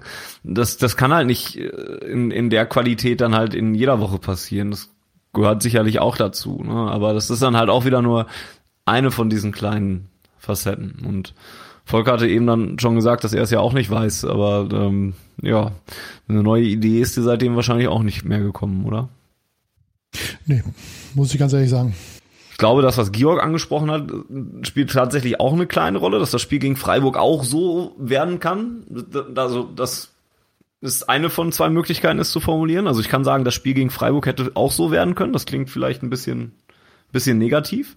Äh, doch, das klingt negativ. Wenn ich es von der positiven Seite aus sehe, kann das Spiel in Augsburg aber wahrscheinlich auch so werden wie in Freiburg, wenn man halt einmal durchkommt und, und in diese Spielfreude reinkommt und ein Erfolgserlebnis hat oder sowas, ne? Aber das zeigt ja, das ist halt, das ist ja ein Problem, ne, dass du als Mannschaft die Ansprüche anmeldet, irgendwie, auch wenn man das jetzt nicht, nicht mehr sagt äh, im Vergleich zu letzten Jahr, aber jeder weiß es eigentlich, die natürlich einen Anspruch hat, irgendwie auch Meister zu werden ähm, dass du von dieser Beliebigkeit irgendwie so abhängig mhm. zu sein scheinst. Und wie, wie du sagst, das, das ist vielleicht auch okay, wenn man halt so einen jungen Kader hat, aber das relativiert sich natürlich auch wieder, wenn man sich den Kader, Kader dann ja in seiner Gesamtheit irgendwie anschaut und dann halt ähm, dann einen fitten Reus irgendwann drin hat und einen Sancho, der sich ja für, für sehr ja, für, für Höheres sozusagen äh, anmeldet in seiner fußballerischen Karriere. Ähm, genau, also es, es vielleicht macht das ja auch irgendwie das Ganze ein bisschen aus. Das ist natürlich, und das meinte ich auch vorhin, ähm, als wir so drüber gesprochen haben, ähm, wie man so gefühlstechnisch jetzt bei der Sache ist. Äh, ich finde es halt irgendwie auch spannend. So, also ähm, ich bin da mittlerweile, muss ich echt gestehen, ähm, so sehr ich das völlig verstehen kann, dass ihr, dass ihr maximal genervt seid nach so Spielen in Augsburg. Aber ähm, ich habe da aus irgendwelchen Gründen da so eine etwas, äh, so eine Gelassenheit entwickelt, weil ich das irgendwie ja schon so ein bisschen als Gesamtprojekt sehe eines halt wirklich jungen Kaders, der sich äh, über die Saison wahrscheinlich entwickeln wird und ich einfach gespannt bin, in welche Richtung man sich da entwickelt. Ähm, natürlich werden wir dann wahrscheinlich in einem, ja, irgendwie im Sommer nächstes Jahr dann da sitzen und über diese verlorenen Punkte äh, uns beklagen, wenn es um äh, irgendwelche Meisterschaftsträume geht. Ähm, ja, aber das, vielleicht ist das halt einfach der BVB, wie er so ähm, in seiner aktuellen Gestalt einfach ist oder welche Rolle er im, im deutschen und auch im internationalen Fußball irgendwie einnimmt. Was da natürlich noch mit reinspielt, ist, ähm, selbst wenn, wenn, wenn du selber im Angriff äh, nichts auf die Kette kriegst, dann musst du trotzdem irgendwie verhindern, dass du dich in eine Situation bringst, wo du einem Rückstand hinterherläufst. Mhm. Und diese Gegentore, wer auch immer daran schuld ist, aber dieses Gegentor nach diesem Freischuss darf einfach so nicht fallen, meiner Meinung nach. Ja, ob jetzt der Torwart da rauskommen muss und alles wegräumen muss, was da zwischen ihm und dem Ball noch ist, ja, oder ob der Innenverteidiger da einfach äh, darauf spekulieren muss, dass der Ball vielleicht bis zum langen Pfosten durchgeht, dass er dann rausgeköpft werden kann. Ähm, Augsburg kommt einmal vor die Hütte und plötzlich steht 1-0 und das, das darf natürlich nicht passieren. Ähm, genau wie das 2-0, das darf in dem so auch nicht fallen, dass da äh, plötzlich Caligiuri ins Laufteil mit Meunier geht und äh, da nur noch seinen Körper reinstellen muss, um das Tor zu machen. Sowas muss einfach verhindern, weil ja, wenn es nicht läuft äh, offensiv und du dann ein Tor aufholen musst, dann wird's halt super schwierig. Und bei den Heimspielen, zumindestens die, die vor Publikum stattgefunden haben, da läuft's in der Regel ja schon dann noch so, dass man zumindest die Null hält und dann irgendwann in der zweiten Halbzeit vielleicht doch mal einer abfällt, weil die, weil der Gegner müde wird und dann doch mal ein, ein Sancho oder ein Rainer oder ein Haaland äh, seine, seine Chance nutzt. Aber wie gesagt, wenn du, wenn du dir einen, einen Rückstand einfängst, dann wird's halt für den BVB wirklich schwierig, gerade auswärts. Ähm, was mir in dem Zuge dann auch noch immer, wo wir gerade schon irgendwie beim mantraartigen äh, Dingen sind, die dann immer wieder auftauchen, ist das Zitat, der Ball wird ins Tor getragen. Das hörst du immer nur bei Niederlagen, dass der Ball ins Tor getragen wird und dass doch mal einer außer Distanz draufschießen muss. Mhm. Wenn ich mir jetzt angucke, wie die Tore gefallen sind gegen Bayern München, die zwei Stück, die vier gegen Freiburg, die äh, drei gegen Gladbach und die fünf gegen, gegen Duisburg. Ich kann mir nicht entsinnen, dass da eins dabei war, was aus 30 Metern fällt also die Spielart ist ja immer die gleiche und die die Art, wie sie Tore erzielen wollen, häufig durch die Mitte, ja, flach spielen, äh, keine keine hohen Flanken schlagen. Schöne Grüße an Thomas Meunier, der das in Augsburg einfach immer weiter gemacht hat, obwohl selbst Haaland ja einfach kein Kopfballspezialist ist. Der braucht die halt irgendwie in den Lauf, damit er mit Tempo auf die Hütte gehen kann. Aber äh, die Art, wie Dortmund Tore erzielen will, ändert sich nicht. Es funktioniert halt in Augsburg nicht in anderen Partien funktioniert das wunderbar. Also äh, dieses dieses Mantra, der Ball wird dann ins Tor abgefeiert, ne? Dann ja, teilweise richtig, auch. Genau. Wie geil, wie geil ist er rausgespielt ist. Guck mal, über 823 Stationen wurde der Ball da jetzt weitergespielt und so, ne? Und da sieht's dann schön aus. Da muss man jetzt ja nur mal das Tor nehmen, was was äh, das 3 zu 0 gegen Borussia Mönchengladbach ein wirklich traumhafter Konter. Ja. Der ist flach gespielt. Da geht wird kein Ball über 40 Meter lang rausgeschlagen. Der, der wird flach gespielt. Ähm, da wird das äh, perfekt in den Lauf gespielt, aber es ist halt alles flach und kein Kopfball, nichts dabei. Aber das ist ja eigentlich, eigentlich auch, äh, da kann man ja auch das Positive dran sehen, weil das bestätigt ja so ein bisschen äh, das, was ich auch vorhin meinte, dass das halt beliebig klingt so negativ, aber ähm, dass man ja, es ist eine Art, wie wir spielen, die sich halt durch äh, die Saison zieht und die halt eben Niederlagen und Siege produziert und wahrscheinlich mehr Siege als Niederlagen. Ähm, und äh, wenn wir jetzt schon gewisse Schwierigkeiten schon äh, erkennen können in der Art und Weise, wie wir da auftreten, was jetzt auch Volker gerade eben sagte, nämlich äh, ja, dass man irgendwie da äh, gerade von Meunier irgendwie hohe Bälle ins Nichts gesehen hat äh, und oder ähm, ja, dass das Tempo vielleicht gelegentlich gefehlt hat oder auch im defensiven Verhalten. Also wenn wir diese Dinge jetzt schon äh, so früh in der Saison erkannt haben als äh, laienhafte Beobachter, dann können wir uns ja sicher sein, dass so ein Lucien Favre das und noch 8000 andere Sachen wahrscheinlich schon äh, gesehen hat, ähm, die man halt eben, an denen man über die Saison hinweg halt arbeiten muss. Ähm, und das ist ja eigentlich eher, finde ich, eine hoffnungsvolle Botschaft, ähm, dass wir ähm, eine Art haben zu spielen, die ja an sich wirklich sehenswert ist, die erfolgsversprechend ist und die eben, ja, ich meine, dieses, diesen Kombinationsfußball über viele Stationen und so weiter ist ja eigentlich ein schönerer Fußball als jetzt irgendwie ähm, ja wild den Ball hoch, äh, Bruder schießt ihn lang und dann hoffen, dass ihn halt irgendeiner irgendwie da annimmt. Ähm, das ist ja eigentlich erstmal eine Art Fußball zu spielen, auf die wir uns irgendwie einigen können oder wo wir uns darauf einigen können, dass es eigentlich eine gute Art ist, Fußball zu spielen. Und dann wird es halt eben in Anbetracht eben, wie gesagt, eines jungen Kaders da auch Rückschläge geben und äh, dann sehen wir halt eben diese negativen Seiten, die das dann mit unterproduziert. Dann sieht eben eine Art, schönen Kombinationsfußball zu spielen, halt eher nach statischem Rumgekicke aus. Ähm, und wir können uns aber, glaube ich, darauf verlassen, oder wenn wir uns darauf einigen, dass das irgendwie so grundsätzlich der richtige Weg ist, dann können wir uns, glaube ich, darauf verlassen, dass wir mit Favre, ähm, so sehr man dann irgendwie manche Sachen dann irgendwie kritisiert, was seine ja, Einstellung oder wie man das nennen möchte, angeht, dass wir da jemanden haben, der so akribisch, glaube ich, Fußball denkt und lebt, dass man halt äh, sportlich einfach Dinge hat, an denen man arbeiten muss, ohne dann gleich, wie Fanny das richtig gemeint hat, äh, diese Mentalitätskiste schon nach drei Spieltagen irgendwie aufzumachen. Ja, es bleibt also spannend, ähm, was da so weitergeht. Ich habe auf jeden Fall bei Augsburg festgestellt, ähm, letztes Jahr oder in der letzten Saison habe ich dann nach so einem Spiel gedacht, oder, oder in der Vergangenheit generell, ähm, wo die Bayern dann irgendwie auch Punkte gelassen haben. Da habe ich gedacht, ja okay, ist ja nichts passiert. Hier hat's mich geärgert, weil ich hier gedacht habe, ja okay, das war die Chance, wo man schon drei Punkte vor den Bayern hätte sein müssen eigentlich oder äh, können. Auf, können definitiv und eigentlich sogar müssen, weil man in Augsburg, wenn man da ja wirklich nun mal gewisse Ansprüche hat, dann auch sollte. Und hier hat's mich dann tatsächlich eher geärgert, auch wenn das, was Georg sagt, ja auch alles richtig ist und so hat mich das, also dass man der Mannschaft Zeit geben muss und so weiter und dass es spannend ist, da, da möchte ich auch gar nicht gegen an argumentieren oder sowas, aber hier hat es mich tatsächlich auch ein wenig genervt, leider. Ja, dann wollen wir auf, auf schönere Sachen äh, zu sprechen kommen, würde ich sagen, wenn wir jetzt die Niederlage abgearbeitet haben. Ähm, vielleicht reicht es uns aus den positiven Erfolgserlebnissen so ein paar Personen ein, äh, äh, herauszugreifen, die ähm, hervorstechen. Ähm, das sind äh, zum einen Felix Passlack tatsächlich. Vielleicht fangen wir mit dem an, weil das einfach eine sehr schöne Geschichte ist. Ne? Ich habe es eben kurz angerissen, dass er gegen ähm, Gladbach dann eingewechselt wurde nach 20 Minuten oder 15 waren es glaube ich sogar nur, äh, nachdem sich äh, Hazard verletzt hat und der nun mal jetzt auch ähm, weiter noch fehlen wird, Muskelfaserriss und ja, man weiß nicht so genau, wann er wiederkommt. Ich denke, ein, zwei Wochen nach der Länderspielpause könnte es wahrscheinlich noch dauern und ähm, dann eben Passlack eingewechselt wurde, weil nicht mehr ganz so viel Alternativen vorhanden waren.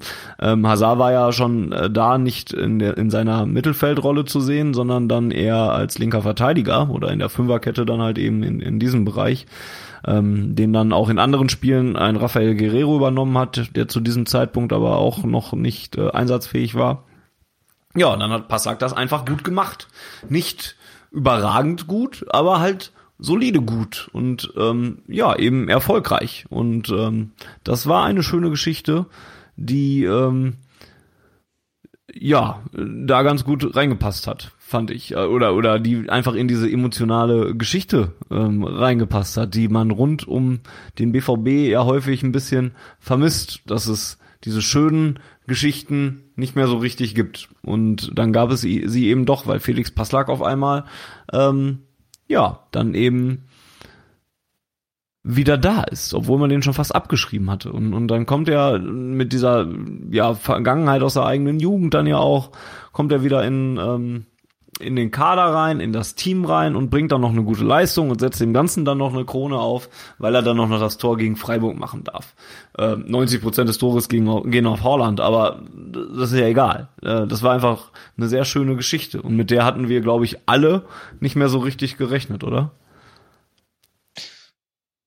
Ja, also tatsächlich, ähm, ich hatte auch gesagt, das war äh, zusammen mit dem ähm, Schmelzer Tor gegen, helft mir bitte auf die Sprünge. Ähm, oh ja, ähm, letzte Saison. Gegen Gladbach. Ganz kurz verschluckt. War, war das Gladbach? Ja. Aber ihr wisst, was ich meine, wo er auch so den Ball irgendwie so reingestolpert hat irgendwie. Ähm, waren das so die, die Momente fürs Herz, habe ich gesagt, irgendwie in der mm, dieser Corona-Zeit. Ja. Ähm, ja, kann man eigentlich gar nicht so viel hinzufügen. Beziehungsweise doch, was ich hinzufügen äh, würde, ist, ähm, das ist auch eine, eine der Punkte, die mir so ein bisschen gefallen an der derzeitigen Situation. Wir hatten es ja am Anfang mal angesprochen, äh, mit der Situation auf dem Transfermarkt, dass man halt ähm, ja jetzt bei dem Stichwort Marius Wolf ähm, vielleicht Spieler auch ähm, nicht unbedingt los wird, was jetzt so negativ klingt, aber ihr wisst, was ich meine. Ähm, und die Kader oder der Kader wahrscheinlich in seiner aktuellen Gestalt größer ist, als er unter ganz normalen Umständen wäre. Wir hatten ja schon in der Saison davor dieses große Thema vor der Saison, ja, Favre will Spieler loswerden, zu großer Kader und so. Das ging jetzt natürlich nicht so in dem Maß, weil einfach nicht der Markt irgendwie für, für den einen oder anderen da war. Ähm, das finde ich aber irgendwie auch ein interessanter, einen interessanten Faktor, weil ähm, der Kader ist groß, es gibt sehr viele Spiele in sehr kurzer Zeit. Ähm, und ich glaube, das ist nicht so ein Motivationsgequatsche, wenn Favre halt sagt, von wegen, ja, es, äh, es kommen viele Spieler zum Einsatz, wir brauchen eigentlich zwei ganze Mannschaften, äh, die man einfach so, so quasi äh, erste und zweite Mannschaft irgendwie im ganzen Kader. Also das, man neigt ja dazu, immer so das als so Durchhalteparole irgendwie für den einen oder anderen Spieler zu begreifen. Aber ich glaube, das ist wirklich so ähm, gemeint, das haben wir jetzt ja auch gesehen, dass halt einfach äh, Spieler äh, zum Einsatz kommen werden, zwangsläufig, auch wegen Verletzungen, die vielleicht äh, unter anderen Umständen gar nicht beim BVB werden in, in dieser Saison. Ähm, auch Stichwort Moda Hut, so, also das ist halt auch jemand, ähm, wo man jetzt vielleicht nicht unbedingt gedacht hätte, dass der wahnsinnig viel Spielzeit sieht und dann kommt der trotzdem mal hier und dort zum Einsatz. Ähm, und das finde ich eigentlich ganz cool, weil es dann doch ähm, dem einen oder anderen Spieler nochmal eine Chance gibt, den man halt auch gut leiden kann. Da ist ja Passlack wirklich ein Paradebeispiel dafür.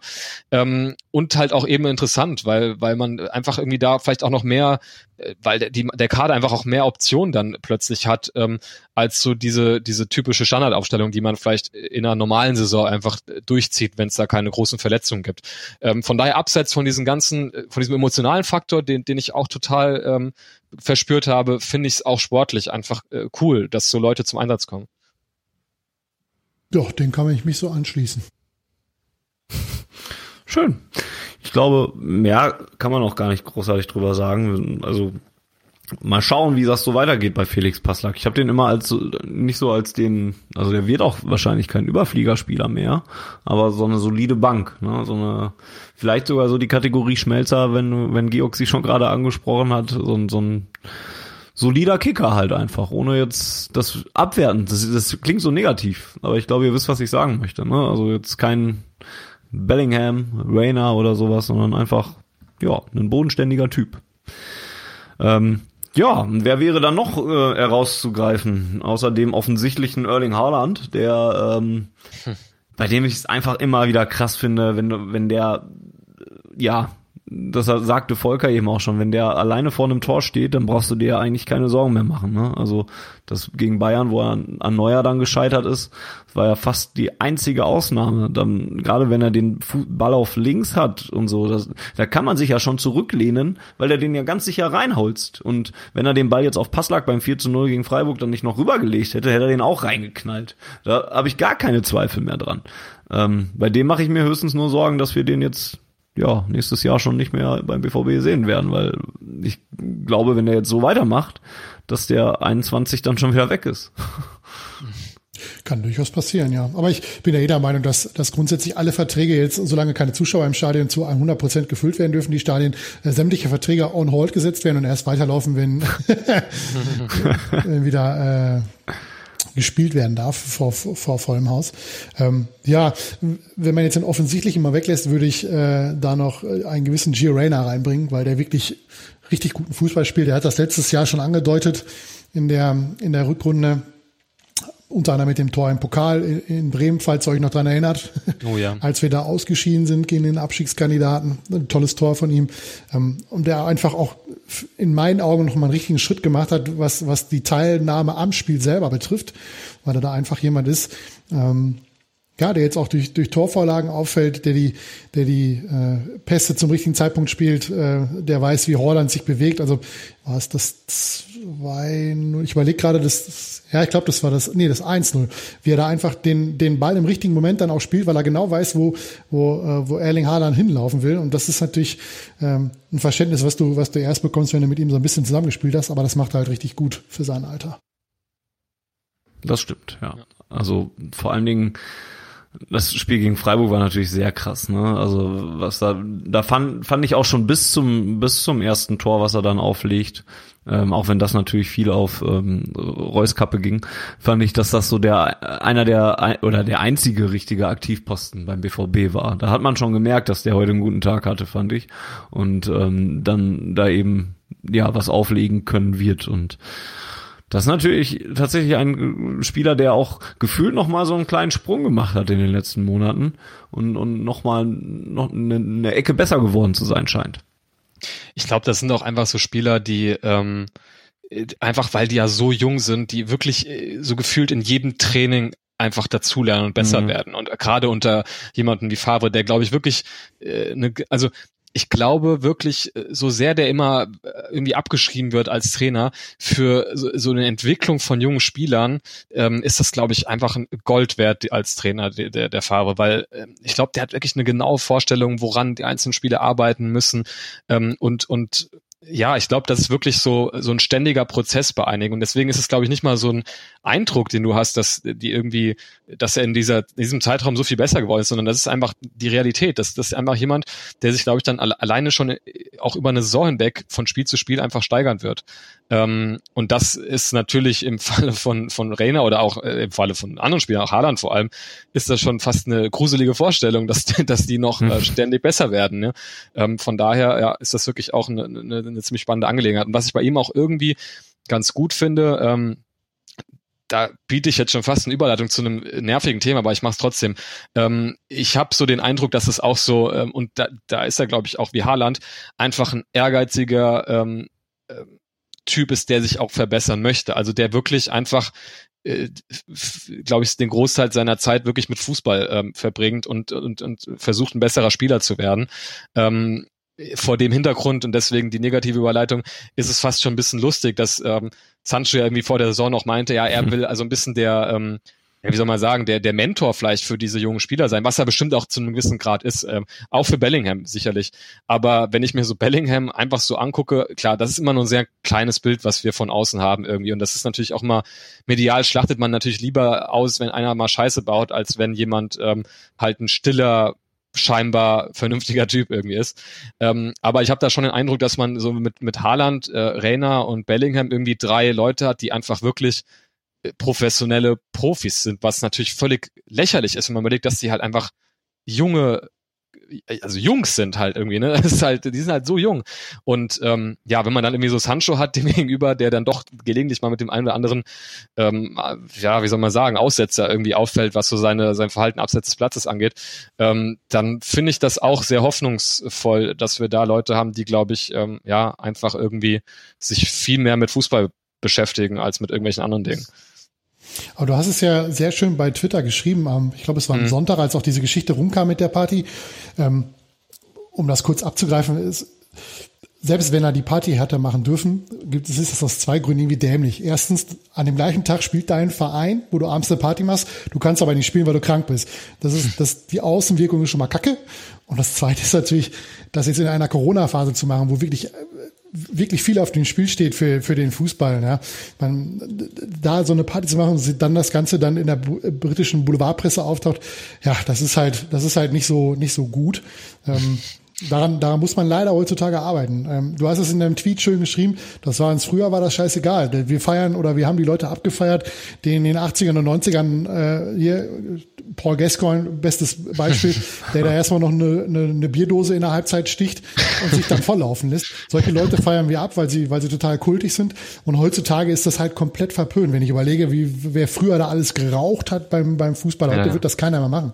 Klar, führt natürlich auch dazu, dass deine Karriere nicht mit 28 zu Ende ist, weil du sportlich nicht mehr mithalten kannst, sondern du kannst mit 36, 37, 38 immer noch Hochleistungssport machen. Oder wenn du so gut bist wie, wie Tom Brady oder Roger Federer, dann geht's auch bis in die 40. Das hat natürlich viel damit zu tun, ähm, dass auf Ernährung und so weiter geachtet wird, alles wunderbar. Ähm, aber ja, wir haben solche Leute halt früher oder heute noch immer abgefeiert, ähm, die dann so ein bisschen anders waren. Die, die, die Mario Baslers, die, die Paul Gascoins, die George Best, ja, da, da wird heute immer noch zitiert, damit er hat sein ganzes Geld für Frauen und, für, und Suff ausgegeben mhm. und so mhm. weiter und so fort. Ähm, ja, ist halt die Frage, ob man wirklich alles immer so auf die Goldwaage legen muss, was die, was die jungen Spieler so, so nebenbei machen. Ja, und ich finde auch, wenn man jetzt, äh, da, da kann, ich meine, Fanny ist der, der, der Pädagoge von uns dreien, aber auch wenn man vielleicht pädagogisch sagen kann, dass das nicht natürlich nicht gut ist, wenn man ein, wenn, wenn irgendwie alle wissen, da ist dieser eine Spieler, der wird dann natürlich auch bestraft und dann und, und Favre ist dann, das finde ich auch total gut, konsequent und setzt ihn auch auf die Bank. Äh, hat man ja in der in letzten Saison gab es ja auch Gladbach und Barcelona äh, war das, glaube ich. Ähm, das finde ich richtig, dass man ihn dann, dass er dann eine Strafe kriegt und so.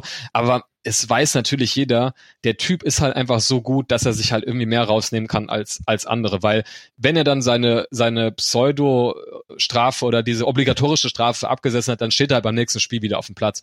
Und auch wenn das pädagogisch vielleicht jetzt nicht besonders wertvoll ist, dass ich das sage, ich finde, es ist halt auch irgendwie okay, wenn halt der Typ, der halt so viel besser ist als alle anderen, ähm, wenn der halt seine komischen Aussetzer da manchmal hat, okay, wie gesagt, wie, wie Volker meinte, man hat das in anderen Konstellationen, findet man das irgendwie geil. Ich habe jetzt, äh, kann man auch wirklich nur jedem empfehlen, der sich nur irgendwie für Sport, nicht mal für Basketball interessiert, wenn man sich bei Netflix mal diese, diese ähm, The Last Dance Doku über Michael Jordan anguckt, der dann im NBA Finals dann Zigarre raucht nach, nach, nach dem Spiel.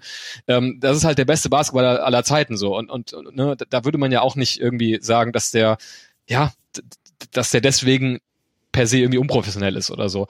Ähm, von daher, ja, würde ich da auch eher die Kirche im Dorf lassen. Und es ist halt irgendwie, ich kann da irgendwie gut mit leben, wenn es irgendwie so dieses, ähm, dieses, ähm, diese zwei Gesichter von einfach einem überragenden Fußballer ist. Wenn man halt auf der einen Seite so dieses, äh, ja, diesen alles überragenden Kicker hat und dann auf der anderen Seite diese mitunter merkwürdigen äh, Ausfälle im, im Privatleben, dann ist das für mich was, womit ich in der Summe echt gut leben kann, als wenn man halt den x-ten Durchschnittsspieler hat, der halt das vor der Presse irgendwie darstellt, was er irgendwie in den Augen aller darstellen muss, obwohl das vielleicht nicht ist. Von daher, ja, kann ich da auch relativ entspannt mit leben und, und finde trotzdem, so wie ich es vorhin meinte, deswegen habe ich ja das Thema eingeleitet, ähm, äh, so Spieler wie Bellingham, die, die, die, die für mich eher so diesen bescheidenen, seriösen, professionellen Eindruck machen.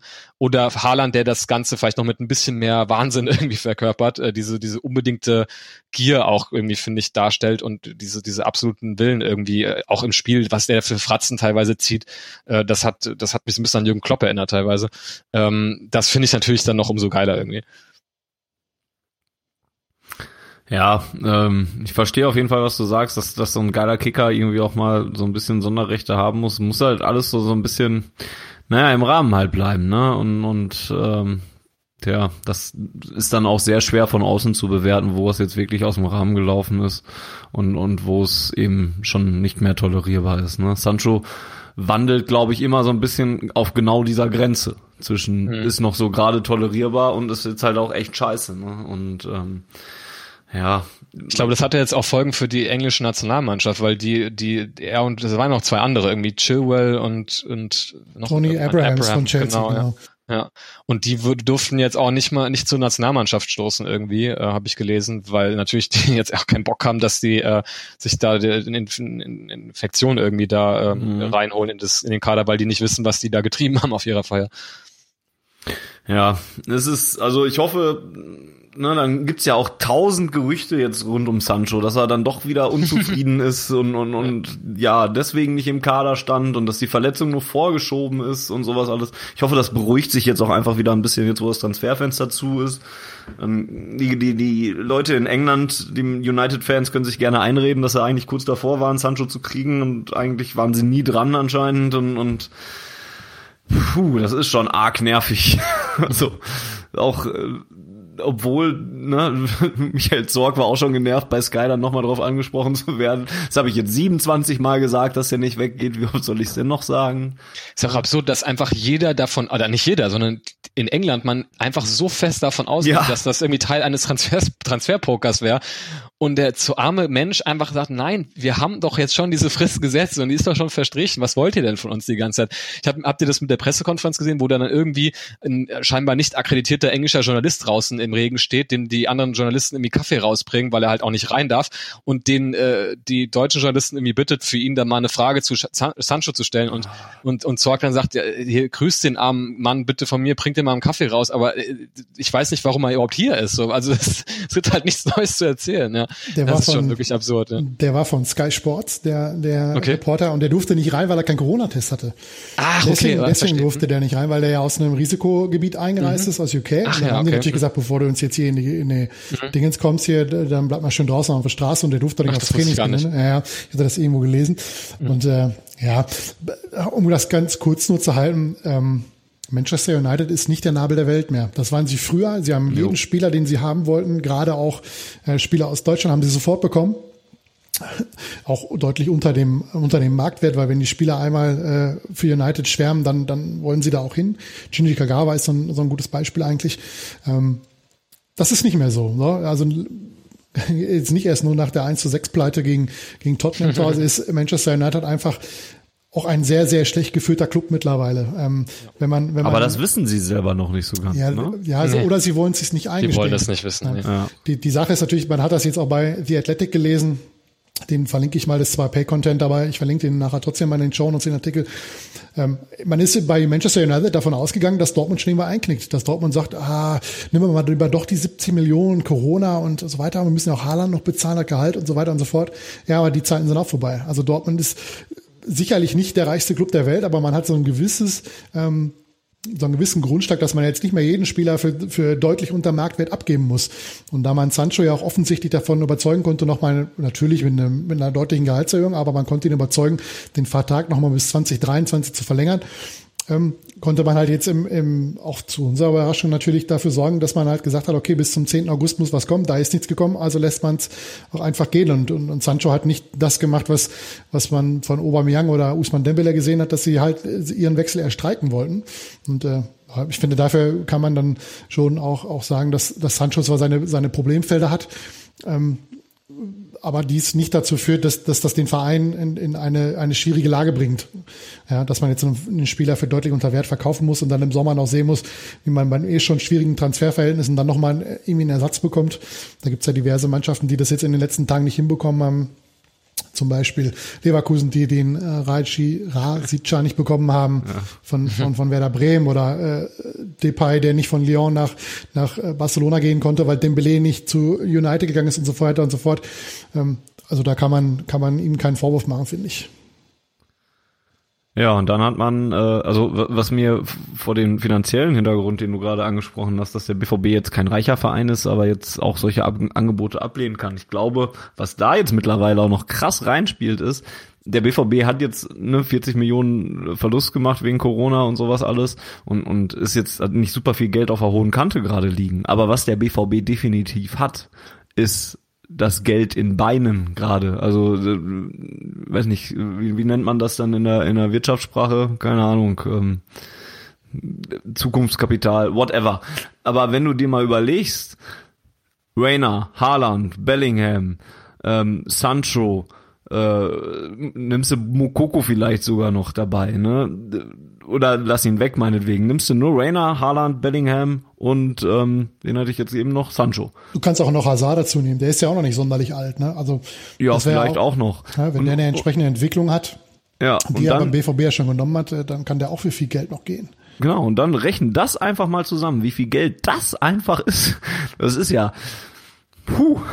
Und, und das ist ja dann auch Geld, womit du ja, relativ sicher planen kannst. Du solltest es nicht direkt ausgeben. Das, gerade der BVB sollte das nicht tun mit seiner Geschichte. Aber was soll großartig passieren? Also da muss sich Haaland muss sich schon ein Bein rausreißen und äh, nimmt er immer noch eine positive Entwicklung mit einem Bein oder oder anderthalb oder sowas. Ne, da müssen ja schon richtige Sportinvaliditätsfälle raus werden, dass das nicht mehr richtig viel Geld bringt. Und, und gerade diese jungen Spieler, die, die tendenziell nur noch besser werden, Ne? Ähm, da ist schon eine Menge Geld ja eigentlich dann irgendwann zumindest da. Und das finde ich auch sehr interessant, ähm, weil man sich da natürlich jetzt auch was aufgebaut hat. So. Wobei ich bei Haaland glaube, da gibt es eine Ausstiegsklausel. Ich, ist nur so ein Gefühl, ja. auch, auch wenn, wenn Watzke irgendwann mal vor, was weiß ich nicht, wann gesagt hat, ähm, dass es die nicht geben soll. Aber ich glaube, da gibt es eine weil äh, Haaland unbedingt äh, zu Dortmund kommen sollte und da natürlich, wenn, wenn der Verein ihn unbedingt haben will und unglaublich viel Bedarf an, an Stürmer hat, ähm, natürlich, äh, gerade wenn du dann ähm, auch noch äh, den entsprechenden Berater hast, ähm, du kannst halt die, die Sachen diktieren. Und ich gehe davon aus, dass man da auch eine Ausstiegsklausel, ähm, ob man das dann so bezeichnet hat oder nicht, ist die andere Frage. Aber ich denke schon, dass es da ein Agreement gibt, dass er für eine gewisse Ablösesumme gehen kann. Aber die wird sicherlich auch nicht, nicht bei 20 Millionen liegen, sondern der wird äh, äh, deutlich äh, oder vielleicht knapp vor dem dreistelligen Bereich liegen, so 75 Millionen oder so. Das könnte ja. ich mir schon vorstellen. Dann zumal es ja auch damals, ja, zumal es ja auch damals, war nicht da auch Manchester äh, United mit äh, in, in einem äh, Transfer bieten und ich glaube, dass man, dass das dann auch am Ende vielleicht so einen Ausschlag geben kann, dass man so eine Ausstiegsklausel dann dem, dem Spieler irgendwie anbietet, wenn er sich mhm. da irgendwie zwischen mehreren Vereinen entscheiden muss. Durchaus möglich, ja. Joa, ähm, das wären so die Personalien. Ich glaube jetzt ähm, wirklich über einzelnen Spieler. Bei Meunier hatte ich eben noch so gedacht, dass ich, dass, dass es, dass ich es da wieder schade finde, dass da jetzt schon wieder der Stab drüber zerbrochen wird, weil er 1000 Flanken gegen Augsburg geschlagen hat und dann auch gegen Freiburg da wieder ein bisschen mit angefangen hat und sowas alles. Ich, ich finde, ich ich, ich finde, der BVB muss aber trotzdem äh, da ein bisschen darauf reagieren. Ähm, jetzt nicht auf das Flankenschlagen, wo, wobei, wie gesagt, das, das, das hohe Flankenschlagen ist vielleicht nicht die richtige, richtige Wahl, sondern eher so halb hoch, weil, weil mhm. Haaland nun mal wirklich kein Kopf, er ist kein Kopfballungeheuer, äh, Haaland. Ähm, was aber mir jetzt mehrfach aufgefallen ist äh, im Angriffsspiel ist, dass Meunier einfach die Grundgeschwindigkeit nicht hat, die Hakimi hatte. Also ähm, ja. wir haben das schon mehrmals gesehen jetzt in den letzten Spielen, ähm, dass das versucht wird zu kombinieren und dann schnell der Ball steil nach vorne auf, den, auf die rechte Außenbahn gespielt wird und Meunier einfach das Laufduell nicht gewinnt. Äh, entweder gegen den direkten Gegenspieler oder halt gegen den Innenverteidiger, der dann rausrückt. Und das war bei Hakimi eine andere Geschichte. Da, da muss man sich ein bisschen drauf einstellen, aber ich denke, das, das wird man beim BVB dann auch hinkriegen, weil man hat ja auf der linken Seite im Prinzip dasselbe Problem. Da ist ja auch nicht ähm, mit der Geschwindigkeit gesegnet, was, was, was das Laufen betrifft. Äh, Guerrero hatte halt unglaubliche Qualität in, in, in einen Ballkontakt und dann mhm. den Ball kurz tropfen zu lassen oder mit einem, einem Ballkontakt weiterzuspielen. Das ist eine große Qualität von ihm, aber er ist halt auch kein, kein äh, Usain Bolt auf der linken Außenbahn. Ja, also. Ja, bei, bei Guerrero ist halt wahrscheinlich nicht so diese Spitzengeschwindigkeit, sondern diese Agilität, die der hat halt. Also, ne, die, auch mit so, mit, wie er Balleannahme dann schnell, wie du sagst, so diesen ersten Kontakt und sowas.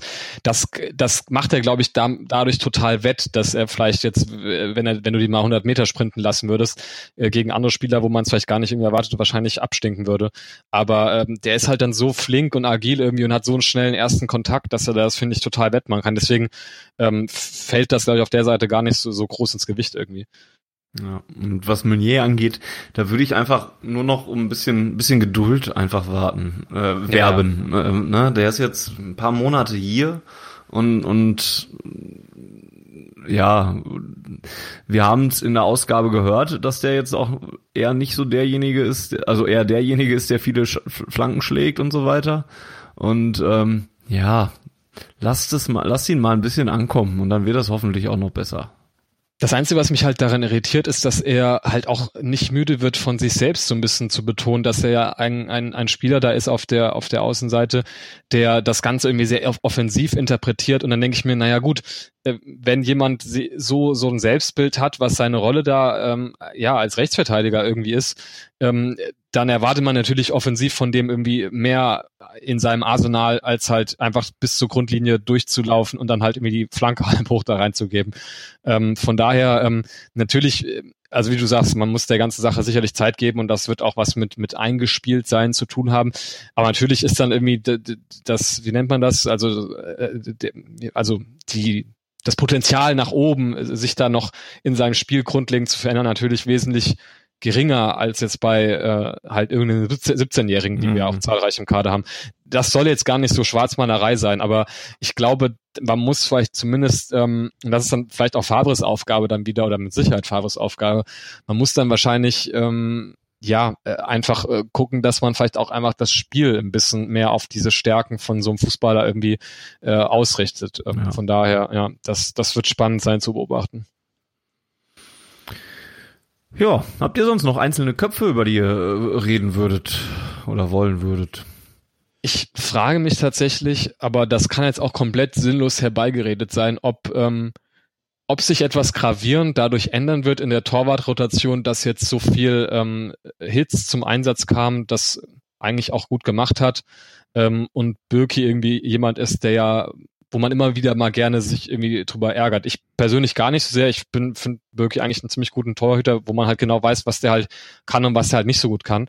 Ähm, aber da finde ich auch die Stärken von den beiden relativ ähnlich gelagert sind. Mhm. Ähm, würde wäre es fände ich es interessant zu sehen, ähm, ob sich da jetzt grundlegend was verändert oder ob jetzt sobald wirklich fit ist, dass wieder ganz klar ähm, in allen Wettbewerben eben dann, ähm, oder ob man halt auch da irgendwie rotiert vielleicht sogar gelegentlich, in, vielleicht auch wettbewerbsbedingt, ähm, wie man es jetzt vielleicht auch auf anderen Positionen machen muss, teilweise durch diesen Spielplan, den man so hat. Ähm, keine Ahnung, ob, ob das schon irgendwie erste Schlüsse zulässt, diese aktuellen Situationen.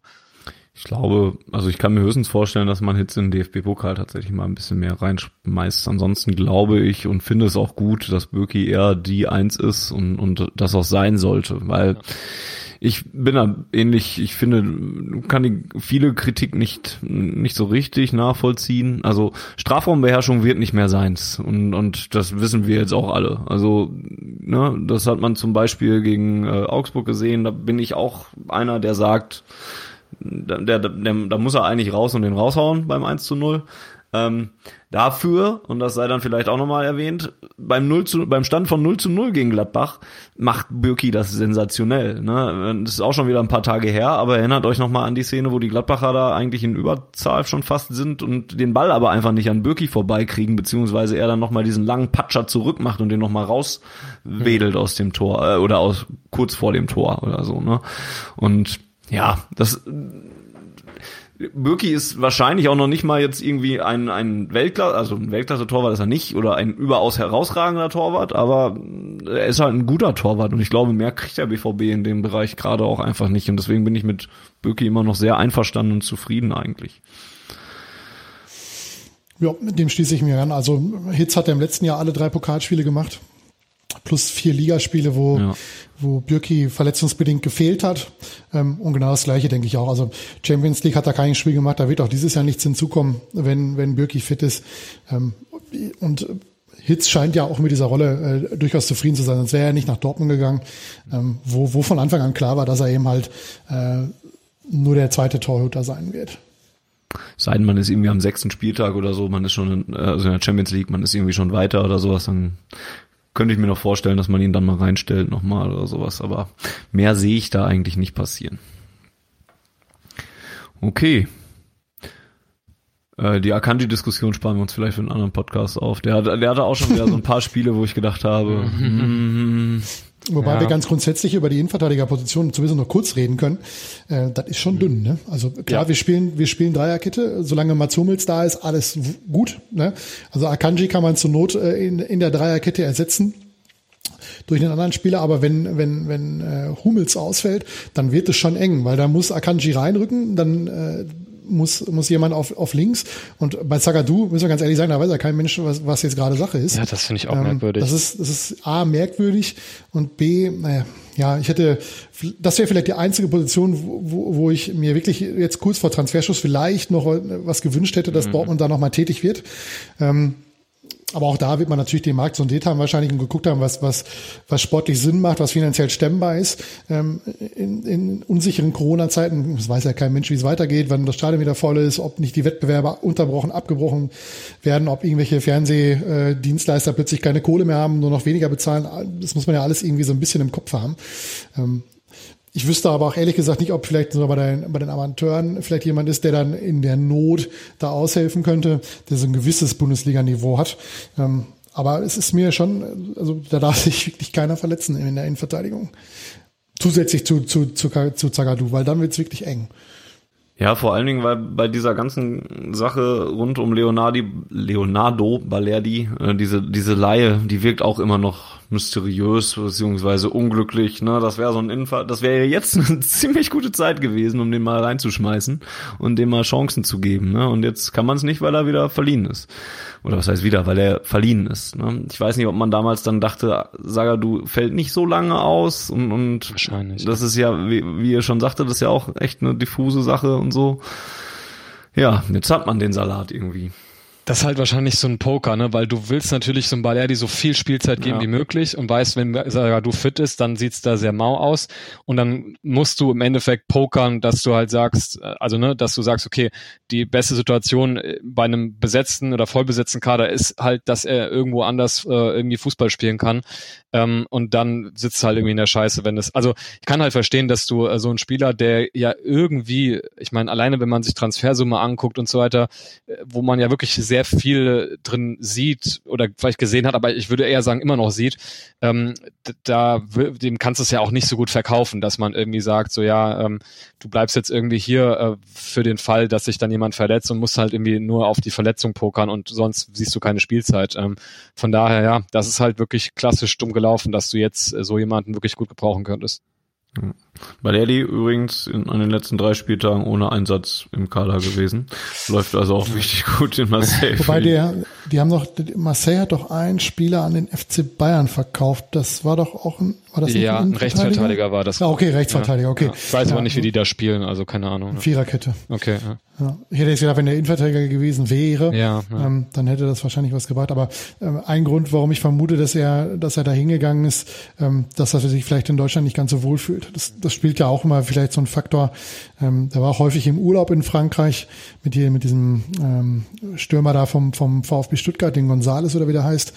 Ähm, der ist ja, glaube ich, auch Argentinier. Mhm. Ja, Ja, nun ja. Jetzt müssen wir da durch, innenverteidigungstechnisch. Ähm, wird eng tatsächlich. Da sollte sich tatsächlich niemand mehr verletzen. Jetzt geht es in der Bundesliga äh, oder nach der Länderspielpause geht es nicht nur in der Bundesliga weiter, denn da beginnen dann die englischen Wochen so richtig. Das wird, äh, wird hart für alle Beteiligten. Ähm, und auch das Programm beim BVB sieht gar nicht so unspektakulär aus. Geht's erstmal nämlich äh, auswärts nach Hoffenheim, die oder nach Sinsheim, die ja nun mal zum Beispiel die Bayern geschlagen haben und auch sonst bisher gar nicht so schlecht wirkten. Ähm, Sind die noch Tabellenführer? Nee, Leipzig ist dabei. Ach, Leipzig, ja. ja, leider. Das- Noch geiler. ja, sind die vorbeigezogen. Ähm, wäre da also vielleicht eine Möglichkeit, sich für den BVB die Tabellenführung auch zu holen, je nachdem, wie es alles so läuft. Ähm, ja, also eigentlich schon mal ein schweres Auswärtsspiel. Dann geht's nach Rom, zu Lazio Rom. Auch ein schweres Auswärtsspiel direkt hinterher. Und dann kommt das Derby. Ähm, ja, du lachst und ich bin auch Ich lache mehr geneigt- über uns als über die. ja, aber Ja, ja. andererseits würde ich jetzt wieder sagen, das ist ja wieder so ein halbes Geisterderby und und bin, glaube ich, da äh, da relaxter, was das angeht, weil wir Ja. denen so die Grenzen aufgezeigt haben, als keine Emotionalität im Spiel war und die wird nicht reinkommen, wenn da keine Gästefans mit dabei sind. Wir haben das Heimderby, noch nicht mal, dass die Blauen das das Heimderby hätten oder sowas. Aber das fällt mir jetzt wieder auf die Fresse, äh, auf, Ja. auf die Nase. Aber eigentlich darf mit den Erkenntnissen, die man bisher hatte, da mal gar nichts anbrennen eigentlich. Ich meine, wir sind hier in einem Podcast. Unser äh, Job ist es sozusagen, uns über solche Themen Gedanken zu machen. Aber ich werde mich vor dem Derby nicht über das Derby äußern, weil ich da kannst du doch nur auf die Fresse fliegen damit. Aber aber mal gucken. ja. Vor allem gibt's so, so super lustige Baumsprüche auch. Ne? Also Ja, ja. Naja. Am besten ist doch, am besten bei Baum ist doch seine Analyse vor Saisonbild bei Sky, wo er, die, wo er sich auf 15 tippt und dann bei der Pressekonferenz sagt er, äh, Schalke ist irgendwie, ich weiß nicht, was er genau gesagt hat, aber irgendwie 16. Äh, nee, 15. hat er gesagt. Genau, 15 erwähnt, aber er hätte auch irgendwie jetzt bei der Ankündigung gesagt, dass er da ein Top-Team vor sich hat, was, was äh, Potenzial hat. Und Ian hat er bei Twitter geschrieben, ob denn Platz 15 schon das Potenzial ist, was er da erkannt hat. äh, ja. Ach Gott.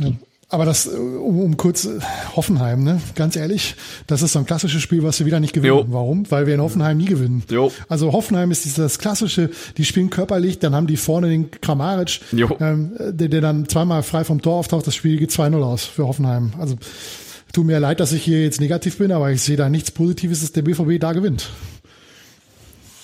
Da muss er mich erst überzeugen, weil er da ja. gerade in Hoffenheim in den letzten Jahren immer Mist gebaut hat. Er hat immer Scheiße gespielt. Ich wüsste nicht mal, wann wir das letzte Mal da gewonnen haben.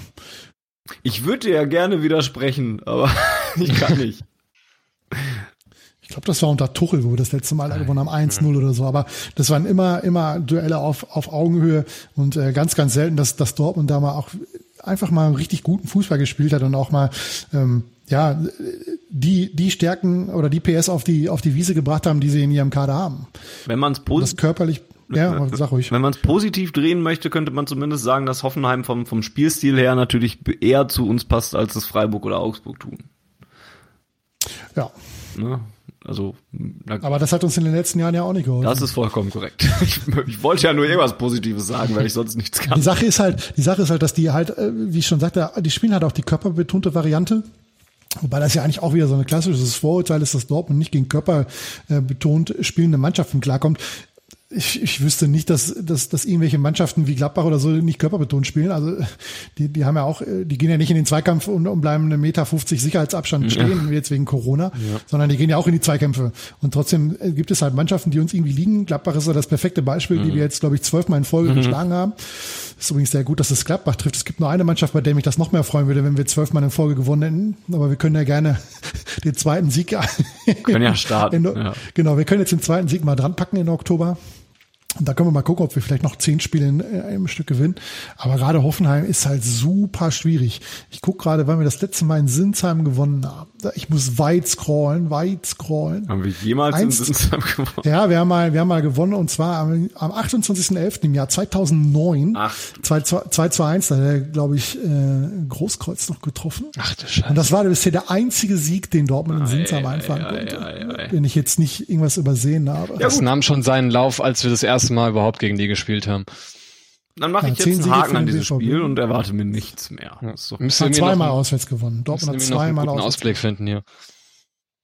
Ja. ja, der gute Ausblick ist äh, Champions League. Ne? Also Rom ist ja jetzt schon, glaube ich, nicht die Mannschaft, die äh, vor der wir jetzt unheimlich viel Angst haben müssen. Aber die ist mit auf Augenhöhe und ich glaube, das wird ein schönes Spiel. Und ich würde gerne Immobile sehen gegen Dortmund. Ich hoffe, oh, ja. der ist dann auch dabei und nicht irgendwie verletzt oder, oder gesperrt ist er ja nur in der Liga nach seiner roten Karte. Das wird bestimmt für ihn auch ganz speziell gegen Dortmund ja, zu spielen, wo er nicht zurechtkam. Und jetzt in, in, in bei Lazio trifft er ja quasi alles. Jo. Ja, ist der einzige Grund, warum wahrscheinlich äh, Robert Lewandowski am Ende der Saison die Weltfußballer wird. weil er ihm halt nicht die meisten Tore in Europa geschossen hat. Auch geil. Aber das wird bestimmt ein spannendes Spiel jetzt mal blöd für mich äh, wegen Länderspielpause, weil ich da merkt auch, dass ich nicht so mega am Ball bin. W wann ist denn eigentlich das Hoffenheim-Spiel? 15.10. glaube ich. Okay. An, dem, an dem Samstag, ja. 15.30 Uhr. Also einfach jetzt nächste Woche Samstag dann. Genau. Okay, gut. Um 17. Oktober. Genau. Ach, 17. Okay. Mhm. Und Na gut. weil du ja noch einen positiven Ausblick haben wolltest mhm. oder was, was zu lachen oder einen schönen Rauschmeißer oder sowas, wenn wir gerade so auf die Zielgerade dieser Ausgabe einbiegen. Denn es hat sich was getan während dieser Ausgabe. Am Anfang der Ausgabe haben wir noch darüber gesprochen, dass Mario Götze immer noch keinen neuen Verein hat. Jetzt hat er ihn immer noch nicht so richtig offiziell, aber er hat anscheinend den Verein gefunden, mit dem er endlich die Champions League gewinnen kann, was ja sein großes Ziel ist. Der geht nämlich wahrscheinlich zum PSW Eindhoven. Viel Spaß dort. Ach mein Gott. Ja. Hauptsache erst den Hafen aufreißen und sowas ankündigen und dann hat er das äh, äh, das hat er jetzt in seiner Zeit äh, sozusagen jetzt in dem Sommer gesagt mit der Champions League ja, oder ja. habe ich, nicht, hab ich nicht mitbekommen ach ja. du Scheiß ja gut ja. also ja also er hat jetzt nicht direkt so formuliert, dass er jetzt den Ja, nächsten gut, Verein sucht, das wo er das machen Ziel halt. könnte. Aber das würde er halt gerne nochmal tun. Und deswegen dauert seine Vereinsauswahl so lange. Ich glaube, so sinngemäß in diese Richtung ging's. Wie alt ist Götze? Der müsste, der ist glaube ich ein Jahr jünger als ich, der so ist auch 28 so oder sowas. In ne? meiner Gegend. Er Ja. wird nichts mehr mit Champions League gewinnen. Würde ich mal Ja, gut. vorausahnen. Alles Gute von unserer Seite. Ja. Schönen Gruß nach Eindhoven. Ma Marit Jod und äh, viel Erfolg. ja Ah. genau. Rot, rot. Ja, gut. Roken ist Für Europa League, glaube ich, Eindhoven. Ich wollte gerade sagen, spielen die äh, Europa League? Also muss ja, das ist ja, wird ja das Mindeste sein, oder? ich glaube schon. Haben jetzt auf jeden Fall den Feind noch aus Bayern geholt. Das wird das neue Dream Team und, und, Ach ja, okay. und Sandro, äh, und hier, äh, wer, wer ist Trainer? Äh, Peter, Roger Schmidt. oh, oh, Peter Schmidt, Roger Schmidt, Mhm. genau. okay. Und äh, Philipp Max spielt da, ist mir, fällt mir gerade auf. Stark. Ist da auch hingegangen. Riesenteam. Äh, Und Timo Baumgartel spielt da auch vom VfB Stuttgart. Riesenteam. Aber der spielt, glaube ich, schon ein bisschen länger, länger da. Guck ich mir mal gerade an, was für eine Gruppe die haben. und, und Lars Unerstall. Lars Unerstall kennen wir auch noch. Die sind, äh, 22.10. gegen Granada.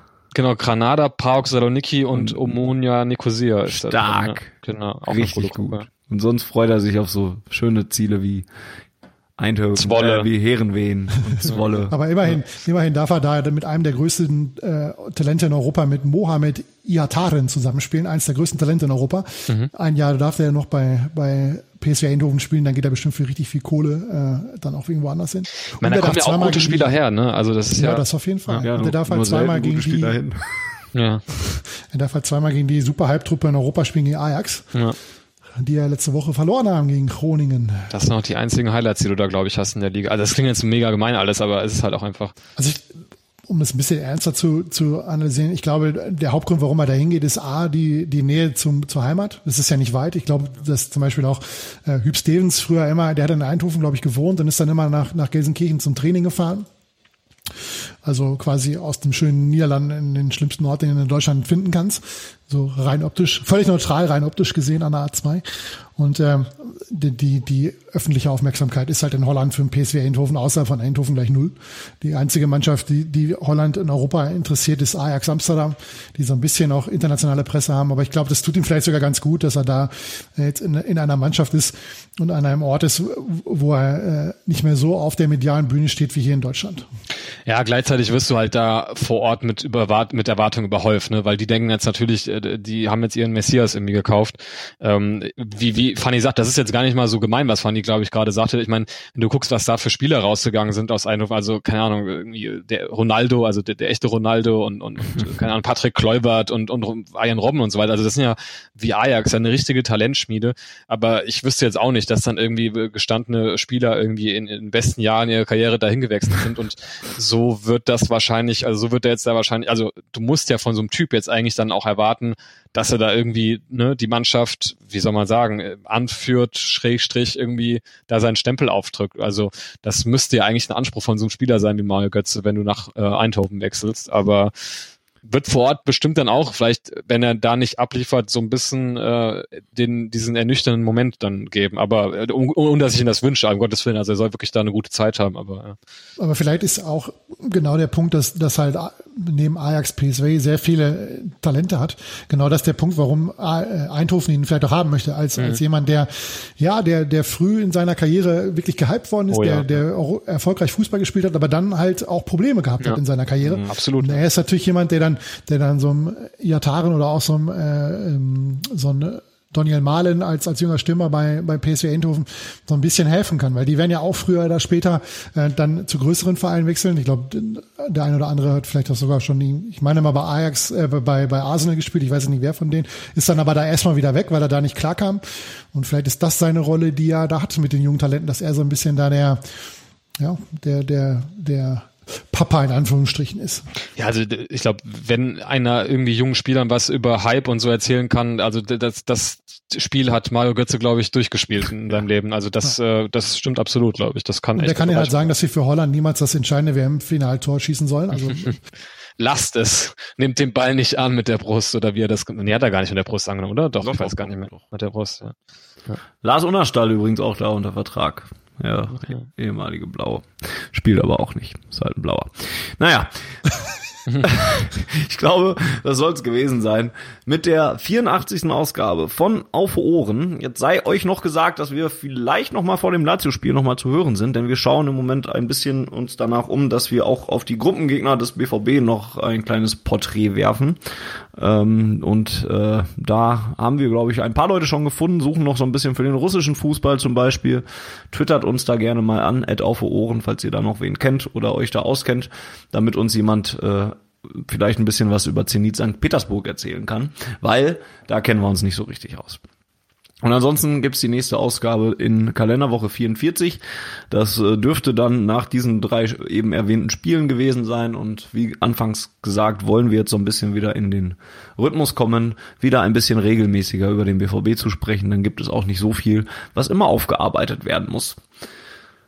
Gut, für Feedback sind wir immer zu haben podcast.schwarzgelb.de wäre eine E-Mail-Möglichkeit, uns Feedback zu schicken. Ähm, Ad auf Ohren, wie gesagt, bei Twitter auch gerne dort möglich. Ins Forum bei schwarzgelb.de, unter die Kommentare bei YouTube. Es gibt so viele Wege. Ähm, Podcasts kriegt ihr mittlerweile auch echt überall von uns. Äh, Amazon ist da jetzt neu gestartet, bei Apple Podcasts sowieso, da dürft ihr uns auch gerne mal bewerten und weiterempfehlen.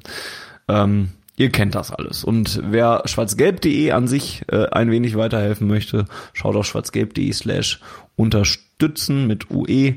Ähm, dort gibt es dann zum Beispiel unsere Steady-Seite zu finden, wo man auch ein bisschen was dagegen zurückkriegt, wenn man das eine Zeit lang macht. Zum Beispiel haben da jetzt die ersten Leute ähm, ein T-Shirt gekriegt und so weiter. Schaut da einfach mal vorbei, wenn ihr sagt, die Jungs von Auf Ohren, die machen gar nicht so schlechte Sachen, die wollen wir doch vielleicht mal ein bisschen unterstützen und die Leute von schwarzgelb.de, ähm, die sind auch gar nicht so doof und die verdienen es vielleicht auch mal.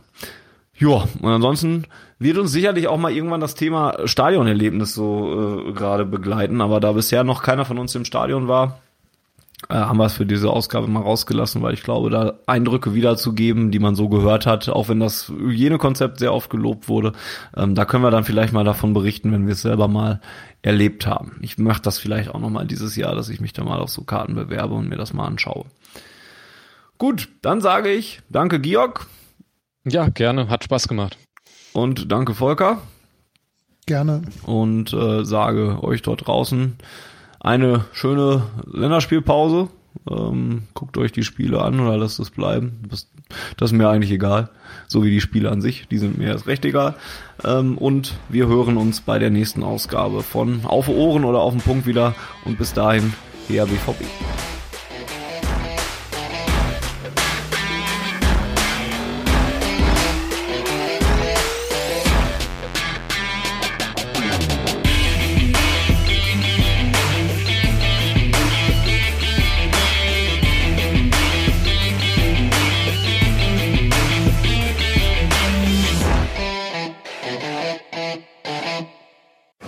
Zuhörerzahl, wie immer präsentiert von schwarzgelb.de, dem Fanzine über Borussia Dortmund. Auf Ohren bedankt sich bei 19.009 Zuhörern ausverkauft.